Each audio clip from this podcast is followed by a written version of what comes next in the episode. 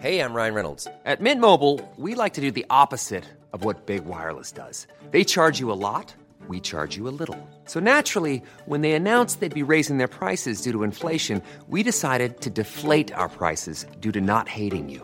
That's right. We're cutting the price of Mint Unlimited from $30 a month to just $15 a month. Give it a try at mintmobile.com slash switch. $45 upfront for three months plus taxes and fees. Promo rate for new customers for limited time. Unlimited more than 40 gigabytes per month. Slows. Full terms at mintmobile.com. C'est News, il est bientôt 6 heures. Merci d'être avec nous. Vous regardez la matinale. À la une ce matin, l'attaque monstrueuse du kibbutz de Berry en Israël. Nous avons recueilli les témoignages glaçants d'habitants. Vous allez les entendre. Benjamin Netanyahou promet la mort à tous les membres du Hamas. La riposte d'Israël envers l'organisation terroriste sera sans pitié. La guerre des images a commencé. Le Hamas affirme avoir libéré trois otages israéliens. C'est une supercherie, répondent les médias israéliens. Nathalie Sosnofir, en direct avec nous depuis Tel Aviv, notre correspondante sur place. A tout de suite, Nathalie. Le secrétaire d'État américain Anthony Blinken arrive aujourd'hui en Israël. Il vient dire la solidarité des États-Unis envers son allié, on appellera Elisabeth Guedel, à New York. À tout de suite, Elisabeth. Emmanuel Macron s'adressera aux Français ce soir à 20h. Il reviendra sur les actes terroristes commis en Israël plus tôt dans la journée. Le président de la République va déjeuner avec les principaux chefs de parti. Les explications, les informations de Gauthier Lebret. A tout de suite, Gauthier.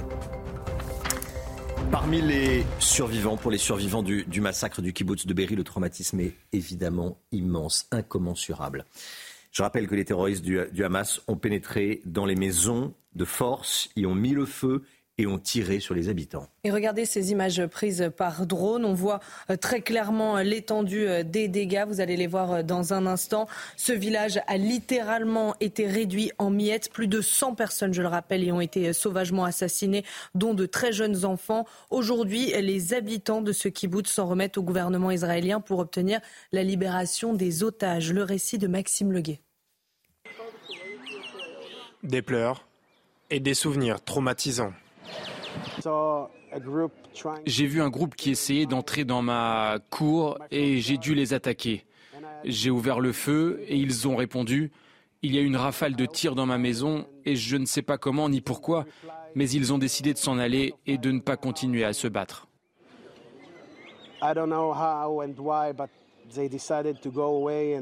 Si Golan a eu cette chance inouïe, ce n'est hélas pas le cas de tous. Ce samedi matin, les habitants du kibbutz de Berry ont été réveillés par les tirs des terroristes du Hamas. Plus d'une centaine sont tués sur le coup et un nombre indéterminé sont pris en otage. Mon fils a été kidnappé. Il aura 16 ans dans deux semaines. Les terroristes sont entrés dans la maison et ont fracassé la porte. Effrayés, mon fils, ma compagne et mes deux petites filles se sont rendus tout de suite. Des survivants qui s'en remettent désormais au gouvernement israélien pour obtenir la libération de leurs proches. Le bilan humain en Israël, 1200 personnes sont mortes, dont au moins 169 soldats israéliens en seulement 4 jours. On recense également plus de 3000 blessés. Ce sont les chiffres communiqués par l'armée israélienne ce matin. Par ailleurs, 11 Français ont été tués et 18 sont actuellement portés disparus. Parmi eux, des enfants probablement enlevés. Et du côté de Gaza, au moins 1055 personnes sont mortes. Tout membre du Hamas est un homme mort. C'est ce qu'a déclaré Benjamin Netanyahou hier soir, une sorte de promesse faite euh, au peuple israélien. Le Premier ministre israélien s'est engagé à détruire le mouvement terroriste palestinien. Écoutez. Nous nous battons contre un ennemi cruel, un ennemi qui est pire que Daesh. Nous avons vu des petits-enfants ligotés, à qui on tire une balle dans la tête, des gens qui ont brûlé vifs, des jeunes filles violées et massacrées, des combattants décapités. Nous nous battons avec toutes nos forces, sur tous les fronts. Nous sommes passés à l'offensive. Tout membre du Hamas est un homme mort. Le Hamas, c'est Daesh. Et nous allons les écraser et les détruire comme le monde a détruit Daesh. Le Hamas affirme avoir libéré une Israélienne et ses deux enfants. L'organisation terroriste l'a annoncé euh, hier soir dans un communiqué et les médias israéliens crient à la supercherie romain. Voilà, ils disent que c'est une fake news. Une vidéo diffusée dans la foulée par Alexa TV, la chaîne du Hamas, montre euh, deux jours une femme en chemise bleue avec euh, deux enfants et trois hommes armés s'éloigner d'une zone barbelée. Nathalie Sosnofir, en direct de Tel Aviv. Bonjour Nathalie, quelles sont vos informations ce matin? Alors écoutez, euh, le Hamas a effectivement diffusé euh, cette vidéo où l'on voit euh, une femme en chemisier bleu et deux enfants s'éloigner de la clôture barbelée. Cependant, cette affirmation n'a pas été confirmée par Israël. Elle est démentie par les médias. Ces personnes, si elles ont en effet bien été capturées, n'ont finalement jamais pénétré dans la bande de Gaza. Il s'agit d'Avital Aledjem. Elle a été enlevée au kibbutz Holit samedi avec les deux enfants de sa voisine voisine, 4 ans et 4 mois, que lui avait remis un terroriste.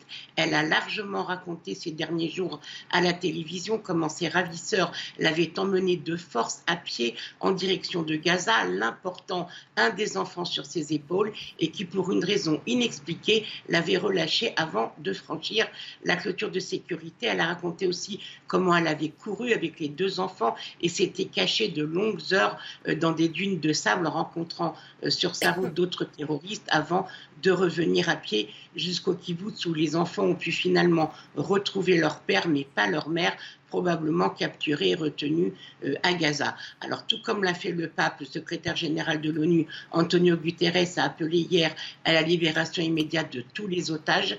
Euh, il serait au moins 150 d'après les dernières estimations, mais ce chiffre risque d'être supérieur. Il y a toujours 250 Israéliens portés disparus.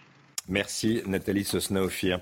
Le général Bruno Clermont est avec nous. Mon général, les Israéliens redoutent qu'il y ait encore des militants du Hamas infiltrés en Israël on sait que ce qu'on sait, c'est que plusieurs milliers de terroristes euh, ont franchi la barrière et, ont perpétré les exactions qui sont mises en scène par, euh, par le Hamas. On sait également qu'un millier a été tué par l'armée euh, de Tsahal, qu'il y en a qui sont. Euh, euh, le nombre n'est pas terminé, n'est pas définitif. On sait également qu'il continue à avoir quelques accrochages euh, autour de Gaza, même si là, maintenant la zone a été totalement évacuée. Donc en fait, il reste deux catégories d'infiltrés dans la nature.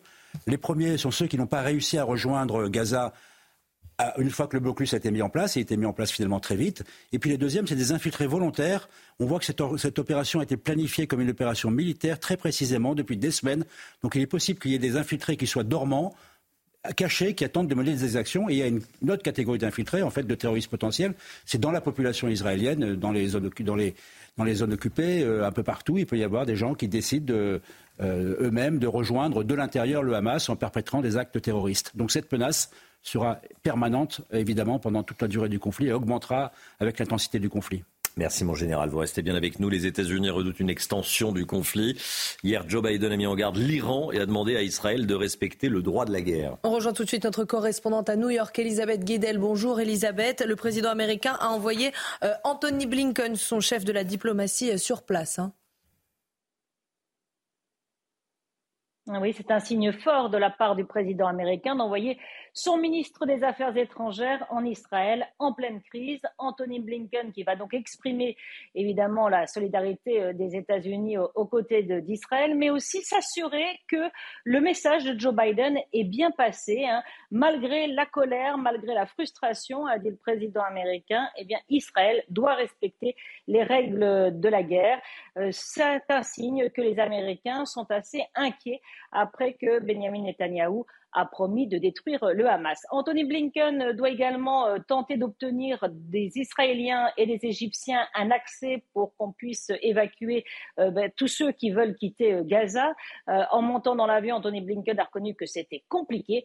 Et puis il est parti avec l'envoyé spécial américain chargé de la crise des otages. 17 Américains sont toujours portés disparus. On ne sait pas combien sont aux mains du Hamas. En tout cas, vous l'avez dit, la priorité de la Maison-Blanche, c'est d'éviter à tout prix, par tous les moyens diplomatiques, par la force de dissuasion, avec cette présence militaire américaine importante en Méditerranée, éviter que le conflit ne s'étende dans la région. Elisabeth Guedel, en direct de New York. Merci beaucoup, Elisabeth. Jean-Luc Mélenchon, à Bordeaux, lors d'une conférence, le leader de la France insoumise a justifié euh, son refus de qualifier de terroristes les actes du Hamas.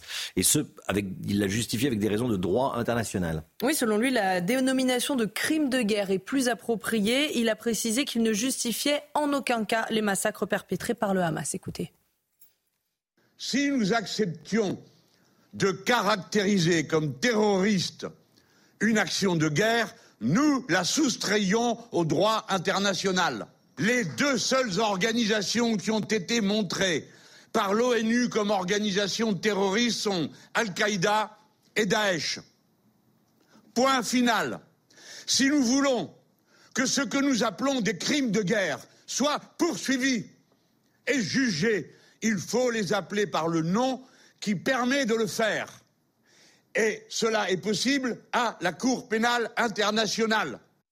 Et cette position de Jean-Luc Mélenchon est largement rejetée par les Français d'après notre tout dernier sondage. Regardez, des Français très majoritairement en désaccord avec la position de Jean-Luc Mélenchon. Euh, approuvez-vous ou non la position du leader de la France insoumise? 82% des Français désapprouvent, 18% euh, seulement approuvent, 86% veulent par ailleurs interdire les partis et les associations qui soutiennent et font l'apologie du terrorisme islamique. Sondage CSA pour CNews qu'on révèle ce matin. Euh, mis à part les questions de morale, euh, Gauthier Lebret, c'est pas payant politiquement la, position de Jean-Luc Mélenchon? J'allais vous dire qu'il reste 18% qui le soutiennent et qu'il a fait 22% à la dernière présidentielle. Donc on n'est pas très loin de son score à la présidentielle. Effectivement, il y a un cordon sanitaire qui est en train de se former autour de la France insoumise. La France insoumise est en pleine voie de diabolisation quand le RN, à l'inverse, est en voie de normalisation. Mais attendons les prochaines élections parce qu'effectivement, si Jean-Luc Mélenchon fait cela, c'est aussi avec une arrière-pensée électoraliste. C'est-à-dire qu'avec une arrière-pensée mmh. électoraliste. Emmanuel Macron va euh, déjeuner avec les chefs de partis politiques à midi. Ensuite, il prend la parole ce soir à 20h. Ça sera à suivre notamment sur, euh, sur CNews. On en, on en attend quoi, Gauthier? Eh bien, c'est vrai qu'il avait été plutôt euh, discret. Il s'était contenté de conférences de presse, notamment avec son euh, homologue euh, allemand. Alors, il cherche, puisqu'il était en bourse ces derniers jours, il cherche l'unité avec cette rencontre et ce déjeuner avec les chefs de parti. Ça rappelle ce qu'il a fait à Saint-Denis le mois dernier, quand il avait réuni l'ensemble des chefs de parti. Il y a plusieurs sujets sur la table. Déjà, il y a une crainte, c'est celle de l'importation du conflit. Donc, on voit parfois un gouvernement plus prudent. Elisabeth Borne qui ne s'est pas rendue à la marche pour Israël lundi, de peur qu'on lui reproche de soutenir Israël et pas euh, la Palestine si euh, Gaza est rayé euh, de la carte. Ensuite, l'ordre du jour, très intéressant. L'ordre du jour, c'est pour évoquer les actes terroristes contre Israël la France insoumise va se sentir une nouvelle fois bien isolée, puisqu'elle refuse, on vient de l'entendre, de qualifier une nouvelle fois le Hamas de terroriste. Enfin, il y a les ressortissants français. Je vous rappelle qu'on a 11 Français qui sont morts et 18 qui sont portés disparus. Donc c'est tout cela qui va être évidemment abordé pendant cette réunion. Et ensuite, évidemment, il y a la crainte aussi d'actes antisémites. Il y a une cinquantaine d'actes antisémites qui ont été euh, repérés en France en 48 heures. Et donc, Gérald Darmanin a pris euh, des euh, mesures fermes. L'expulsion, par exemple, des étrangers qui se rendent coupables d'actes antisémites. Il y a eu trois expulsions depuis ce week-end. Merci Gauthier. à Holon, à 50 km au nord de, de Gaza, en Israël. L'hymne israélien a retenti cette nuit. Regardez une vidéo partagée sur les réseaux sociaux qui montre des habitants chantant l'hymne national israélien depuis euh, les balcons.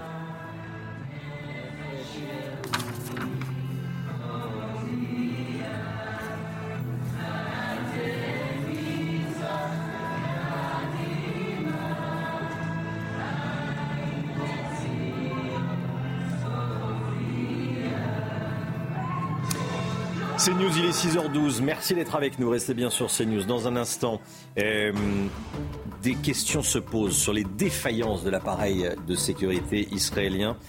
Et on commence à comprendre comment les terroristes du Hamas sont euh, rentrés sur le territoire euh, israélien. On va vous montrer nos explications, un reportage dans, dans un instant, juste après la publicité. A tout de suite, restez bien avec nous. C'est News, il est 6h15. Merci d'être avec nous. Dans un instant, les questions qui se posent sur les défaillances sécuritaires en, Israël. Mais tout d'abord, tout d'abord, le point info avec vous, Chana Lousteau. Le bilan dramatique en Israël, 1200 personnes sont mortes, dont au moins 169 soldats israéliens en seulement 4 jours. On recense également plus de 3000 euh, blessés, 11 Français ont été tués et 18 sont actuellement portés disparus. Parmi eux des enfants probablement enlevés. Et du côté de Gaza, au moins 1055 personnes sont mortes. Thibaut de Montbrial sera l'invité de la grande interview à 8h10 sur CNews et Europe 1. L'avocat de la famille de Jessica Schneider répondra aux questions de Sonia Mabrouk au lendemain du verdict du procès de Magnanville. Mohamed Lamine Labérouz, jugé pour complicité dans l'assassinat d'un couple de policiers à leur domicile au nom de l'État islamique, a été condamné à la réclusion criminelle à perpétuité, assorti d'une peine de sûreté de 22 ans. Et puis Pierre Arditi, de nouveau contraint d'annuler une représentation. Le comédien de 78 ans, victime d'un malaise vagal sur scène fin septembre, n'est pas monté sur scène hier soir. Dans sa loge autour de 18h30, Pierre Arditi s'est senti fatigué et la décision a été prise d'annuler la représentation. Aucune décision n'a été prise dans l'immédiat concernant la représentation d'aujourd'hui. Cinq jours après l'attaque terroriste du Hamas, des questions se posent sur les défaillances sécuritaires israéliennes. Comment le Hamas a-t-il pu détruire le mur euh, israélien, la frontière? Est-ce qu'un pays les a aidés à commettre l'indicible? On pense évidemment à, l'Iran notamment. Je rappelle que ces terroristes étaient équipés d'armes, de drones et du LM euh, très simple. Vous allez voir. Maxime Leguet, Adrien Spiteri. En seulement quelques minutes, le mur de fer israélien réputé infranchissable est mis en miettes. Sur ces images de propagande du Hamas, on y voit les assaillants saboter les tours de contrôle israéliennes à l'aide de drones aériens avant de détruire les frontières terrestres et de s'engouffrer dans la brèche. Au même moment, les terroristes tirent plus de 5000 roquettes sur les soldats de Tsahal. Une action conjointe et millimétrée qui a pris de court l'armée israélienne. Dans l'aptitude finalement du Hamas à mettre en œuvre tous ces moyens simultanément, avec force, avec, euh, avec une certaine masse, hein. c'est ça qui a débordé finalement les Israéliens. Des forces israéliennes, d'autant plus surprises qu'elles avaient concentré l'essentiel des troupes en Cisjordanie, là où la menace était la plus forte. Reste que l'opération du Hamas a incontestablement nécessité une aide extérieure.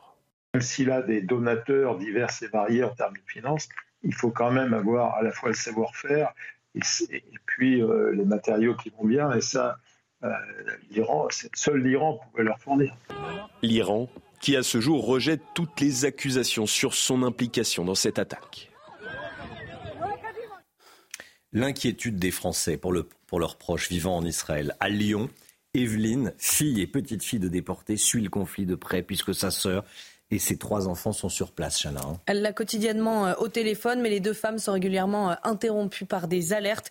Evelyne s'inquiète également de voir la guerre arriver en France. Voyez ce reportage signé Sébastien Bendotti.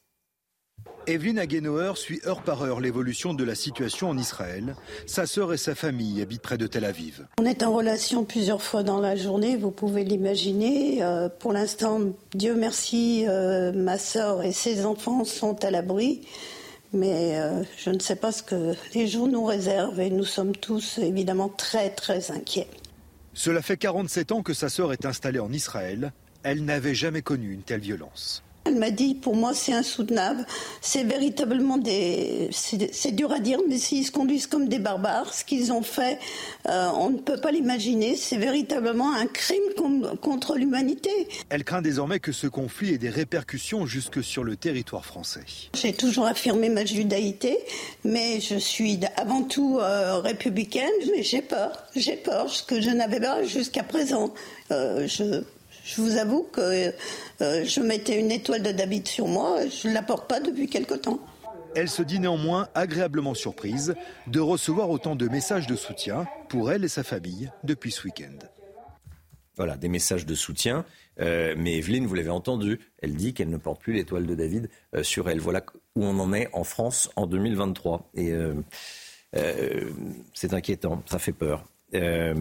Elle témoigne ce matin sur CNews. Restez bien avec nous. Dans un instant, euh, l'Union européenne menace Elon Musk, le patron de X, de sanctions. C'est Lomi Guillot qui va tout nous dire. A tout de suite.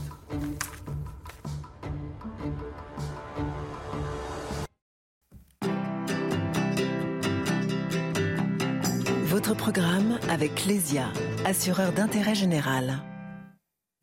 Depuis les attaques terroristes de samedi contre Israël, de nombreuses images violentes, choquantes, parfois fausses, circulent sur les réseaux sociaux et notamment sur X l'ex-Twitter, dont le système de modération est critiqué, notamment par l'Union européenne. On a besoin de faire un point avec vous, Lomi Guillot. Qu'est-ce qu'on reproche à X? Qu'est-ce qu'on reproche à ce, réseau social? On lui reproche, Robin, au minimum un, certain laxisme qui permet la diffusion de ces images problématiques sur Internet. Pour Thierry Breton, commissaire européen au numérique, ces publications sur X contreviennent à la nouvelle loi européenne sur le numérique, entrée en vigueur fin août en Europe, qui oblige notamment les plateformes à supprimer très rapidement les contenus illégaux quand ils sont signalés. Thierry Breton écrit sur X, Twitter, à la suite des attaques terroristes menées par le Hamas contre Israël, nous disposons d'indications selon lesquelles votre plateforme est utilisée pour diffuser des contenus illégaux et de la désinformation dans l'UE. Il a posté sa lettre et il l'a également sur le réseau et il l'a également envoyé à Elon Musk. Sur Twitter, plus de 50 millions de messages ont été postés sur le conflit depuis samedi. Mais problème, depuis le rachat du réseau social par le milliardaire pour 43 milliards de dollars, Twitter, X, a licencié de nombreuses personnes dont une bonne partie des modérateurs, ces personnes chargées de vérifier euh, que les contenus ne, posent pas de problème et respectent les lois et les règles. En 2021, Twitter reconnaissait employer 1867 modérateurs seulement au niveau mondial. Aujourd'hui, c'est probablement beaucoup, beaucoup, beaucoup moins. De quels moyens l'Union européenne dispose-t-elle pour, euh, contraindre Elon Musk à, agir, pour l'obliger à agir, à faire quelque chose? Alors dans son courrier, Thierry Breton exige d'être informé au plus vite des mesures qui seront prises pour éradiquer ces contenus problématiques, autant dire pas grand-chose, hein, mais l'Europe menace quand même aussi Musk de sanctions financières qui peuvent théoriquement aller jusqu'à 6% du chiffre d'affaires de la plateforme, chiffre d'affaires annuel. Cette semaine, Jean-Noël Barrot, notre ministre délégué chargé du numérique, a même parlé d'un éventuel bannissement de X en France. Que répond Elon Musk? Il demande à l'Europe de lui fournir la liste des contenus qui posent problème et il justifie la grande permissivité de sa plateforme par la nécessaire défense de la liberté d'expression. Dans un message publié sur X, on peut lire Nous savons qu'il est parfois incroyablement dur de voir certains contenus, en particulier dans les moments tels que celui que nous traversons. Dans ces périodes, X pense que même si cela est difficile, il est dans l'intérêt du public de comprendre ce qui se passe en temps réel. Tout le problème, en réalité, c'est de réussir à ne pas brider hein, la liberté d'expression, permettre de montrer la réalité, le monde tel qu'il est, mais effectivement sans nuire à la dignité des victimes, sans nuire à la dignité des victimes, ni faire le jeu des terroristes qui cherchent à provoquer l'effroi avec ces images. C'était votre programme avec Clésia, assureur d'intérêt général. 6h27, le temps, Alexandra Blanc qui s'installe. Problème de pare-brise? Pas de stress. Partez tranquille avec la météo et Point S-Glace. Réparation et remplacement de pare-brise. C'est l'arrivée de l'automne qui est prévue dans les prochains jours, Alexandra. Hein oui, en effet, vous êtes nombreux à l'attendre. Eh bien, les conditions météo vont clairement changer euh, pour ce week-end avec le retour de conditions météo automnales. Hier, on a de nouveau battu des records de chaleur. C'était le cas également en début de semaine avec 33 degrés euh, relevés euh, dans le sud-ouest. Eh bien là, les conditions météo vont commencer à changer. Ça va commencer aujourd'hui avec une nouvelle perturbation, mais c'est surtout ce week-end que l'on attend des conditions météo automnales. On va peut-être le voir justement sur ce petit programme météo avec des conditions météo automnales prévues ce week-end brutale de l'automne, donc prévue euh, pour ce week-end. On va perdre en moyenne 8 à 12 degrés par rapport à la journée d'aujourd'hui. Températures automnales qui vont d'ailleurs repasser en dessous des normales de saison. On va retrouver également de la pluie vendredi et samedi. Ça, c'est une très bonne nouvelle puisque vous le savez, on manque cruellement d'eau. Et on va peut-être même rallumer le chauffage la semaine prochaine le matin. Allez, au programme aujourd'hui, des conditions météo qui restent contrastées. Un temps assez nuageux sur les régions du nord. Localement, quelques averses actuellement entre les Hauts-de-France et la Bretagne. On retrouve également quelques entrées maritimes à un temps bien brumeux, bien nuageux du côté de la Drôme ou encore en allant vers le Languedoc-Roussillon. Et puis dans l'après-midi, petit à petit, les nuages se dissipent, même s'ils vont rester bien nombreux au nord de la Seine, entre la Bretagne, le bassin parisien ou encore les Ardennes. On ne verra pas le soleil aujourd'hui. Toujours un temps assez maussade autour du golfe du Lion avec le maintien de quelques nuages partout ailleurs du soleil. Température très douce ce matin, localement jusqu'à 20 degrés pour les Pyrénées-Orientales ou encore 17 à Paris. Et dans l'après-midi, les températures resteront estivales dans le sud-ouest. 31 degrés à Bordeaux, 30 degrés à Toulouse. Vous aurez 29 degrés à Clermont-Ferrand ou encore 26, 27 degrés entre la Bourgogne et la Franche-Comté. Ça baisse un peu au nord avec 20 degrés à Lille ou encore 20 degrés pour nos amis bretons. Suite du programme dégradation ce week-end, arrivée de l'automne et des conditions météo beaucoup plus hivernales, notamment le matin avec peut-être le retour de quelques gelées. Problème de pare-brise Pas de stress. Repartez tranquille après la météo avec Point S-Glace. Réparation et remplacement de pare-brise. CNews, il est bientôt 6h30. Merci d'être avec nous. Merci d'avoir choisi CNews pour démarrer cette journée. Vous regardez la matinale à la une ce matin. Des témoignages. Les témoignages d'Israéliens qui recherchent les membres de leur famille victimes de l'attaque du Hamas sont innombrables et tous glaçants. Vous entendrez celui d'une femme très émue. Comment ça pourrait être autrement? Elle n'a pas de nouvelles de six de ses proches. L'offensive terrestre d'Israël contre le Hamas est imminente, nous dit-on. Antoine Estève est l'un de nos envoyés spéciaux en Israël. Il sera en direct avec nous dans quelques instants. Il va nous donner les toutes dernières informations. Quels sont les différents scénarios envisagés? A tout de suite Antoine. Benjamin Netanyahou promet la mort à tous les membres du Hamas. La riposte d'Israël envers l'organisation terroriste islamiste sera sans pitié. On va y revenir avec le général Bruno Clermont qui est avec nous sur ce plateau. A tout de suite mon général. À 16h40, un avion d'Air France décollera de Tel Aviv pour rapatrier des ressortissants français bloqués en Israël. Vous entendrez des passagers qui veulent, enfin des Français qui veulent absolument euh, monter dans, dans l'avion. Vous allez voir. Les témoignages des proches de victimes se multiplient. Ifat vit à Tel Aviv et recherche six membres de sa famille.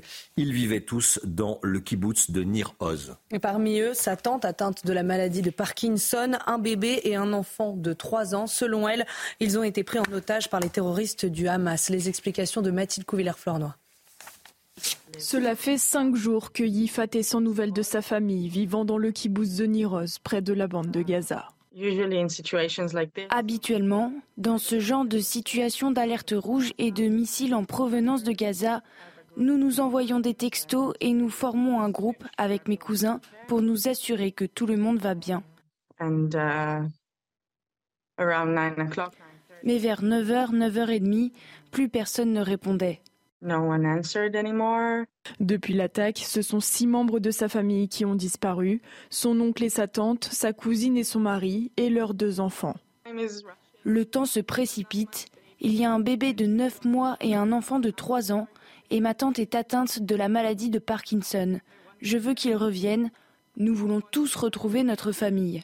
Yifat est persuadé que sa famille est détenue à Gaza par le Hamas. Je pense à ma famille là-bas, toujours détenue par ces maniaques fanatiques. Qu'est-ce qu'ils leur font?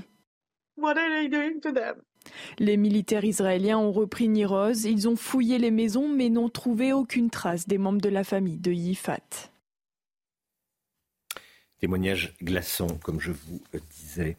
Euh, on va sur le terrain à présent retrouver l'un de nos envoyés spéciaux, Antoine Estève, en direct avec nous, avec Fabrice Elsner euh, pour les images. Euh, Antoine, vous êtes dans la région d'Ashkelon. Le début de l'offensive terrestre d'Israël semble imminente. quels sont les différents scénarios possibles Dites-nous? Alors, d'après euh, les sources gouvernementales hein, que nous contactons et, l'armée, évidemment, l'armée israélienne, il y a plusieurs possibilités, plusieurs hypothèses qui sont sur le papier aujourd'hui. Vous savez, ça fait déjà 48 heures que l'armée israélienne fait ce blocus de la bande de Gaza. La bande de Gaza qui se trouve juste derrière Ashkelon, cette énorme ville que vous voyez derrière moi, à une dizaine de kilomètres au nord de la bande de Gaza. Cette ville d'ailleurs qui paye un lourd tribut euh, en ce moment euh, à cette guerre parce que, eh bien, il y a des roquettes qui tombent tous les jours. Hier, un hôpital a été frappé un petit peu plus loin là-bas sur les images en direct de Fabrice Elsner. Un parking aussi euh, au-dessus duquel une roquette a explosé. Lorsque nous étions dans le centre-ville, nous l'avons entendu, euh, la voiture a littéralement bougé pendant l'explosion de cette roquette. Ces roquettes qui tombent en ce moment sur Israël sont des gros formats de roquettes qui font beaucoup de dégâts, comme cet immeuble dans lequel nous sommes allés qui a été frappé, où un appartement a été complètement dévasté au dernier étage. Donc vous le voyez, il y a un vrai risque ici à continuer à vivre dans cette région au nord de la, bande de Gaza. D'ailleurs, il y a toujours beaucoup d'habitants. Hein. Les gens n'ont pas particulièrement fui. Alors les scénarios qui se met en place par l'armée israélienne, c'est avant tout évidemment une opération terrestre de grande envergure. C'est ce dont parlent les médias israéliens en ce moment. Mais il y a un autre scénario qui commence à se profiler justement dans l'opinion publique et par les communicants justement de l'armée israélienne. C'est un scénario de force spéciale qui rentrerait dans le territoire de Gaza de nuit avec des équipements spéciaux et perfectionnés pour pouvoir aller traquer des chefs du Hamas, faire peur en fait au Hamas. C'est ce que veulent aujourd'hui euh, les chefs militaires israéliens. Et il pourrait effectivement s'agir d'opérations plus ciblées qui empêcheraient cette espèce de grande euh, invasion euh, de la bande de Gaza dont tout le monde parle aujourd'hui et qui celle-ci viendrait dans un second temps, plusieurs jours après ces opérations spéciales. C'est en tout cas ce qui se dit à l'heure actuelle au, sommet de l'État israélien. Merci beaucoup Antoine Estève avec Fabrice Elsner. Voilà. Euh, vous êtes à deux hein, quand on voit un reporter, il y a deux journalistes. Il y a le journaliste qui, tient la caméra, qui filme euh, tout, ce qui, se passe. Fabrice Elsner en l'occurrence et Antoine Estève que vous avez vu. Général Bruno Clermont, euh, Benjamin Netanyahou a déclaré hier soir tout membre du Hamas est un homme mort. Le Premier ministre israélien qui s'engage à détruire, je cite, le mouvement terroriste islamiste palestinien. Qu'est-ce que ça signifie précisément? D'abord, ça signifie que la ligne n'a pas changé depuis six jours depuis six jours. Parce que cette phrase, il l'a prononcée dès le premier jour. Donc effectivement, ça conditionne, ça donne un objectif aux militaires, aux forces de sécurité, qui est de tuer tous les combattants, tous les terroristes du Hamas, qui sont à peu près entre 20 et 25 000, dont l'essentiel est à l'intérieur de la bande de Gaza. Donc ça conditionne les opérations militaires. C'est pour ça que il y a eu toute cette série d'opérations qui consistent à bombarder les, positions, faire une opération terrestre, libérer, l'otage. On sait le but de la guerre. Ce but de la guerre, on se rend compte qu'il est. Euh, on ne peut pas faire plus. Hein, détruire tous les terroristes, il va être très compliqué à mettre en œuvre.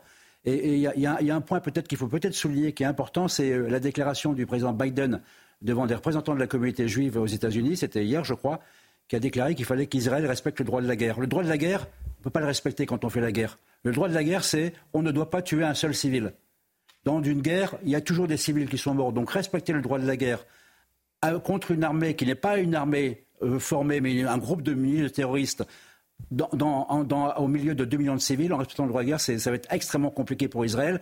Mais il est important malgré tout qu'Israël fasse le maximum pour respecter le droit de la guerre. Sinon, il perdra le soutien de la communauté internationale très rapidement. Général Bruno Clermont, euh, avec nous, effectivement, c'est Joe Biden qui a dit euh, ça cette nuit, qui a dit à Israël, voilà, il faut euh, respecter le, droit de la guerre. Vous restez avec nous, mon général. Certaines villes d'Israël sont beaucoup plus touchées que d'autres. C'est le cas d'Ashkelon, qu'on a vu à l'instant, hein, filmé par, par Fabrice Elsner avec Antoine Estève. cette ville au sud d'Israël, proche de la frontière avec Gaza, a essuyé des tirs de roquettes toute la journée d'hier. CNews est allé sur place. Voyez ce reportage d'Antoine Estève et de Fabrice Elsner avec le récit de Célia Gruyère et d'Adrien Spiteri. En plein centre d'Ashkelon, cet appartement a été complètement détruit. Une roquette tirée depuis Gaza, située à 10 km de la ville, a atterri dans le salon de cette femme. Au moment de l'alerte, elle se trouvait dans sa cuisine. Elle a eu le temps de se réfugier dans sa chambre. Ces derniers jours, les attaques du Hamas comme celle-ci se multiplient. Uh, Les gens qui vivent à Ashkelon sont préparés aux attaques de roquettes. Uh, Mais ce volume, ces tirs depuis Gaza sont incroyables et le dôme de fer ne marche pas toujours. Les habitants d'Ashkelon vivent dans la peur. Ils savent que la menace est permanente. C'est dangereux de rester dehors, car il peut y avoir des terroristes qui tournent avec des armes. Donc je pense que ce n'est pas la meilleure idée de parler ici. Il vaudrait mieux se mettre à l'abri. Dans cette attaque, aucune victime n'est à déplorer. Seuls quelques blessés légers ont été emmenés à l'hôpital. Le Quai d'Orsay organise un premier vol spécial pour rapatrier d'Israël des ressortissants français. Ce vol Air France décollera de Tel Aviv à 16h40 il va accueillir près de 400 passagers, un petit peu moins, 381 euh, exactement des passagers jugés prioritaires. C'est-à-dire les personnes vulnérables, les femmes enceintes ou encore les enfants euh, isolés. Je rappelle que depuis plusieurs jours, les liaisons aériennes sont suspendues entre la France et Israël. Conséquence, certains Français n'arrivent tout simplement pas à rentrer chez eux. Grégory Petitjean. À l'aéroport Ben Gurion de Tel Aviv, le hall des départs est pris d'assaut par des milliers de ressortissants européens souhaitant quitter Israël. Parmi eux, de nombreux Français. Nous en sommes à notre quatrième achat de billets euh, avec des annulations. Donc là, ma femme euh, fait, euh, on fait une opération commando, on se met dans les lignes sans billets et on essaye de, de se mettre en stand-by dans l'éventualité où il y a des places. Alors que la plupart des liaisons commerciales entre l'Hexagone et l'État hébreu sont suspendues, le ministère des Affaires étrangères organise aujourd'hui un vol spécial affrété par Air France pour rapatrier les Français et les binationaux les plus vulnérables. Il est réservé aux, enfants isolés et aux femmes enceintes et aux personnes malades et c'est normal. Cette Française, venue rendre visite à certains de ses proches en Israël, espère figurer parmi les 381 passagers. Puisqu'une envie, c'est une nécessité, puisque comme beaucoup de gens, euh, moi je réside en France, je suis française, je suis attachée à ce pays. Notre cas de figure est aussi un petit peu particulier, puisque notre bébé est un ancien gréant prématuré qui a certaines fragilités. C'est pourquoi nous sommes considérés euh, pour ce vol, mais nous n'avons pas encore de certitude. L'avion concerné part ce matin à 10h de Paris. Il décollera ensuite à 16h40 de Tel Aviv pour atterrir à 20h35 à Roissy-Charles de Gaulle. Pour les autres, place au plan B. On passe par des, euh, des ambassades étrangères et ça marche. Euh, moi, je suis en contact. Euh, on a transmis nos passeports euh, au ministère des Affaires étrangères letton, qui fait un pont aérien et qui, au titre de la coopération européenne, peut peut-être nous embarquer. En temps normal, Air France opère deux vols par jour vers Israël. L'Espagne, le Portugal, la Suisse, l'Allemagne ou la Corée du Sud ont pour leur part déjà rapatrié plusieurs centaines de leurs ressortissants. C'est News, il est 7h20, 6h40. Merci beaucoup d'être avec nous. Matinale évidemment entièrement consacrée à la situation en Israël. L'opération terrestre de Tzal, de l'armée israélienne à Gaza, semble imminente, nous disait Antoine Estève en, direct. Dans un instant, Benjamin, franco-israélien, qui va partir s'engager dans l'armée euh, israélienne. Il témoigne ce matin dans, la matinale. Et puis, un, scénario. Il y a euh, un porte-avions américain qui s'est déplacé euh, vers, euh, vers Israël. Euh, est-ce qu'il va y avoir un deuxième porte-avions? À quoi il servirait? On en parle. Le général Clermont va nous, va nous éclairer sur cette possibilité. Restez bien avec nous sur CNews, bien sûr. À tout de suite. Petite pause. CNews, il est 7h moins le quart. Merci d'être avec nous. Tout d'abord, le point info. Tout ce qu'il faut savoir dans l'actualité ce matin. Chanel Oustan. Tout membre du Hamas est un homme mort. C'est la promesse de Benjamin Netanyahou faite au peuple israélien hier soir. Le Premier ministre israélien s'est engagé à détruire le mouvement terroriste palestinien responsable de l'attaque la plus meurtrière dans l'histoire de l'État d'Israël. Anthony Blinken attendu aujourd'hui en Israël. Le secrétaire d'État américain vient témoigner du soutien sans faille de Washington à son allié. L'administration Biden a clairement dit euh, soutenir le droit d'Israël à répondre fermement aux attaques terroristes du Hamas. Mais le président américain a demandé à ce que le droit de la guerre soit respecté. Et puis l'université de Berne a suspendu un enseignant qui a soutenu le Hamas sur les réseaux sociaux. Des déclarations jugées inacceptables par l'établissement qui prend le sujet très au sérieux. Selon le quotidien 20 minutes, dans deux messages publiés, effacés depuis, l'enseignant saluait les attaques du Hamas qui selon lui étaient le meilleur cadeau d'anniversaire que l'on puisse recevoir. Le second ironisait sur le fait que les attaques ont eu lieu pendant Shabbat, jour de repos dans la religion juive. 6h45, 7h moins le quart. On est avec le général Bruno Clermont qui nous accompagne. Euh, mon général, je voulais vous entendre sur les, porte-avions. Il y a un porte-avions américain qui euh, se dirige vers euh, la Méditerranée au large d'Israël. c'est l'USS Gerald Ford. C'est le plus gros navire de guerre au monde. Petit 1. Petit 2, il y a un second porte-avions américain qui pourrait être dérouté et se rapprocher d'Israël. Et ça, vous nous dites ce matin que c'est un message aux Iraniens très clair de la part de Washington. Ah bah, ce message aux Iraniens, il a été envoyé par le président Biden dès le début. Il a été confirmé, vous vous souvenez, ce communiqué des cinq présidents américains et européens sur le fait qu'ils ne veulent pas d'escalade. Et l'escalade, s'il y a une escalade, d'abord, elle viendra d'Iran. Elle viendra d'Iran au travers du Hezbollah. Le Hezbollah, ce, parti euh, politique, milice armée euh, qui contrôle une partie du Liban et, et qui est capable, en quelques heures, d'ouvrir un front nord. Et là, on rentre dans un embrasement et ça devient plus une guerre, mais une catastrophe. Donc à la fois ce porte-avions est là pour dissuader, mais néanmoins les Américains annoncent qu'ils prendront leurs responsabilités au cas où le Hezbollah rentre dans le combat. Ça veut dire euh, envoyer des avions de chasse dans la zone, qui font de la surveillance, qui font de l'observation et accessoirement qui peuvent. Euh, pour l'instant, effectivement, non seulement il y a un porte-avions avec à peu près 70 avions, donc il y aura deux porte-avions avec une, grosse centaine d'avions, mais vous avez également une vingtaine de bâtiments de guerre avec des missiles de croisière, des sous-marins. C'est un vrai dispositif de dissuasion et d'intervention éventuelle pour dire nous sommes là, nous, nous soutenons Israël et, et nous expliquons à l'Iran qu'il paiera le prix très fort et le Hezbollah paiera un prix très fort si jamais il rentre dans la guerre. Merci beaucoup, mon général. Vous restez bien avec nous, euh, évidemment. Des témoignages, des témoignages, des témoignages dans, la matinale de CNews et sur CNews toute la journée. Il a 19 ans, il est franco-israélien, il s'appelle Benjamin. Il habite à Paris et il euh, devrait euh, partir dans quelques jours pour Israël pour se battre et rejoindre l'armée. En fait, il devait rejoindre Israël avant le début euh, du conflit pour euh, ses études. Et la guerre n'a rien changé à cette décision. Et vous l'avez dit, il compte même s'engager dans l'armée après sa formation. Le récit de Michael Dos Santos, Florian Paume et Justine Cerquera. Lorsqu'il a voulu passer des concours après le bac, Benjamin a été victime d'une remarque antisémite.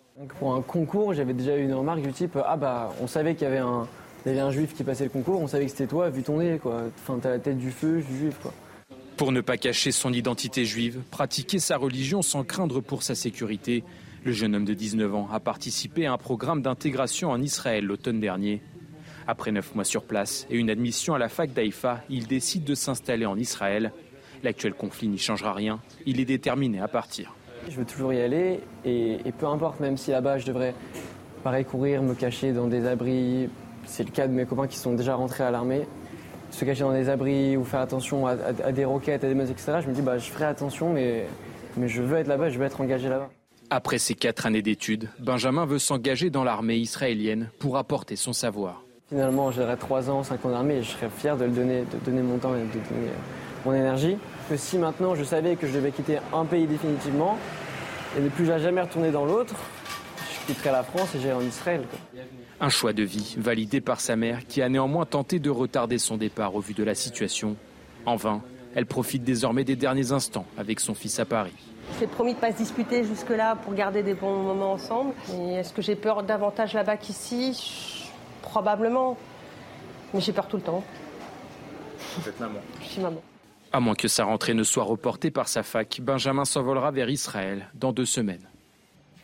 Voilà, malgré la, guerre, il va, euh, il va en Israël et ensuite il faudra travailler pour, euh, pour, l'armée. Témoignage de Benjamin. À Tel Aviv, la solidarité s'organise, Chana. Les habitants se pressent pour donner euh, de l'argent, de la nourriture et même des vêtements pour les régions frontalières. Tony Pitaro.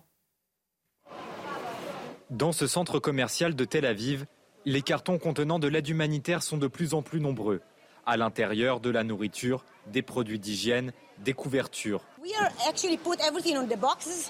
Nous mettons tout dans des boîtes et nous les envoyons aux soldats et aux habitants du Nord et du Sud qui ne peuvent pas quitter leur maison. Euh, ça fait 3-4 euh, jours que je regarde que la télé toute la journée, fait que pleurer. Euh, on a l'impression de rien faire. J'habite pas loin d'ici et je suis rentrée sur un groupe et j'ai vu qu'ils cherchaient des choses pour les enfants. J'ai dit, ben, j'ai des livres pour les enfants. Si on peut avoir l'impression de faire quelque chose, d'aider, parce que de rester à regarder ça et de rien pouvoir faire. Dans une ville au ralenti, les habitants restent unis les mouvements, la politique, ça n'existe plus. Hein. C'est un pays uni. Dès qu'il y a euh, une crise, vous allez trouver la population euh, unifiée tout au long de l'histoire. Une population plus soudée que jamais qui suit de près la situation à la frontière. C'est News, il est 6h50. Merci d'être avec nous. Dans un instant, la, la politique, Jean-Luc Mélenchon qui persiste et signe. On va en parler avec vous, Gauthier Lebret. A tout de suite. On se retrouve après la petite pause publicitaire. C'est News, 6h54. Bienvenue à tous. La politique, ça continue à la France Insoumise. Manuel Bompard et Jean-Luc Mélenchon refusent toujours de qualifier le Hamas d'organisation terroriste, de terroriste. LFI est en pleine voie de diabolisation avec euh, cette question ce matin, Gauthier Lebret, que je vous pose. Jean-Luc Mélenchon est-il en train de devenir le Jean-Marie Le Pen de 2023 Question provocatrice, Romain, mais justifiée. Un nouveau euh, sondage, Ipsos pour le Monde, et c'est le troisième en quelques semaines, confirme que les Français trouvent la France insoumise plus dangereuse que le Rassemblement national. 57% contre 52. Et c'est la dynamique qui est intéressante. L'image du RN s'améliore quand celle de la France insoumise se dégrade. Un sondage IFOP révélait il y a quelques jours que les étudiants juifs de France craignaient davantage l'extrême gauche que l'extrême droite. Frédéric Dabi, patron de l'IFOP, l'expliquait Avant, c'est de Jean-Marie Le Pen que venaient les inquiétudes. Aujourd'hui, c'est de Jean-Luc Mélenchon. Et cette semaine, la journaliste Christine Claire, qui suit depuis longtemps la Ve République, publie dans Le Point un article intitulé Quand Jean-Luc Mélenchon s'inspire du modèle Jean-Marie Le Pen. Elle écrit, suite aux attaques de Mélenchon contre la manif du CRIF de lundi, on dirait du Jean-Marie Le Pen. Même vanité, même prétention à une culture historique, même ignorance de la vie des Français, même mépris à l'égard des familles juives, même absence de compassion. et même goût de la provocation. Alors à la marche pour Israël lundi, si Jonathan Arfi, le président euh, du CRIF, continue de renvoyer dos à dos LFI et le RN et qu'il n'a pas invité les membres du Rassemblement euh, national ni répondu à Jordan Bardella qui cherchait à le joindre, les députés du Rassemblement national, du groupe d'amitié France-Israël, dont Julien Audoul, ont été bien accueillis, impensables il y a quelques années, tandis que les députés euh, LFI étaient persona non grata. En 2018, Marine Le Pen avait été huée lors de son arrivée à la marche blanche pour Mireille Knoll, victime de l'antisémitisme. Elle avait même dû être exfiltrée.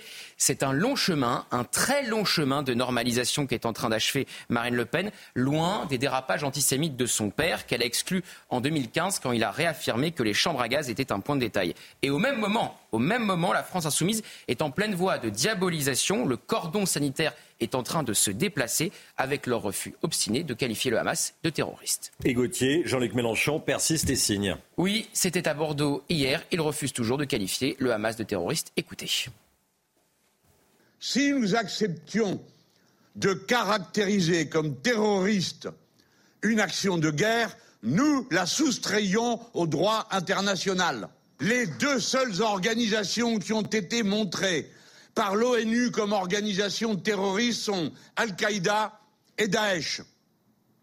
Point final. Si nous voulons que ce que nous appelons des crimes de guerre soient poursuivis et jugés, il faut les appeler par le nom qui permet de le faire.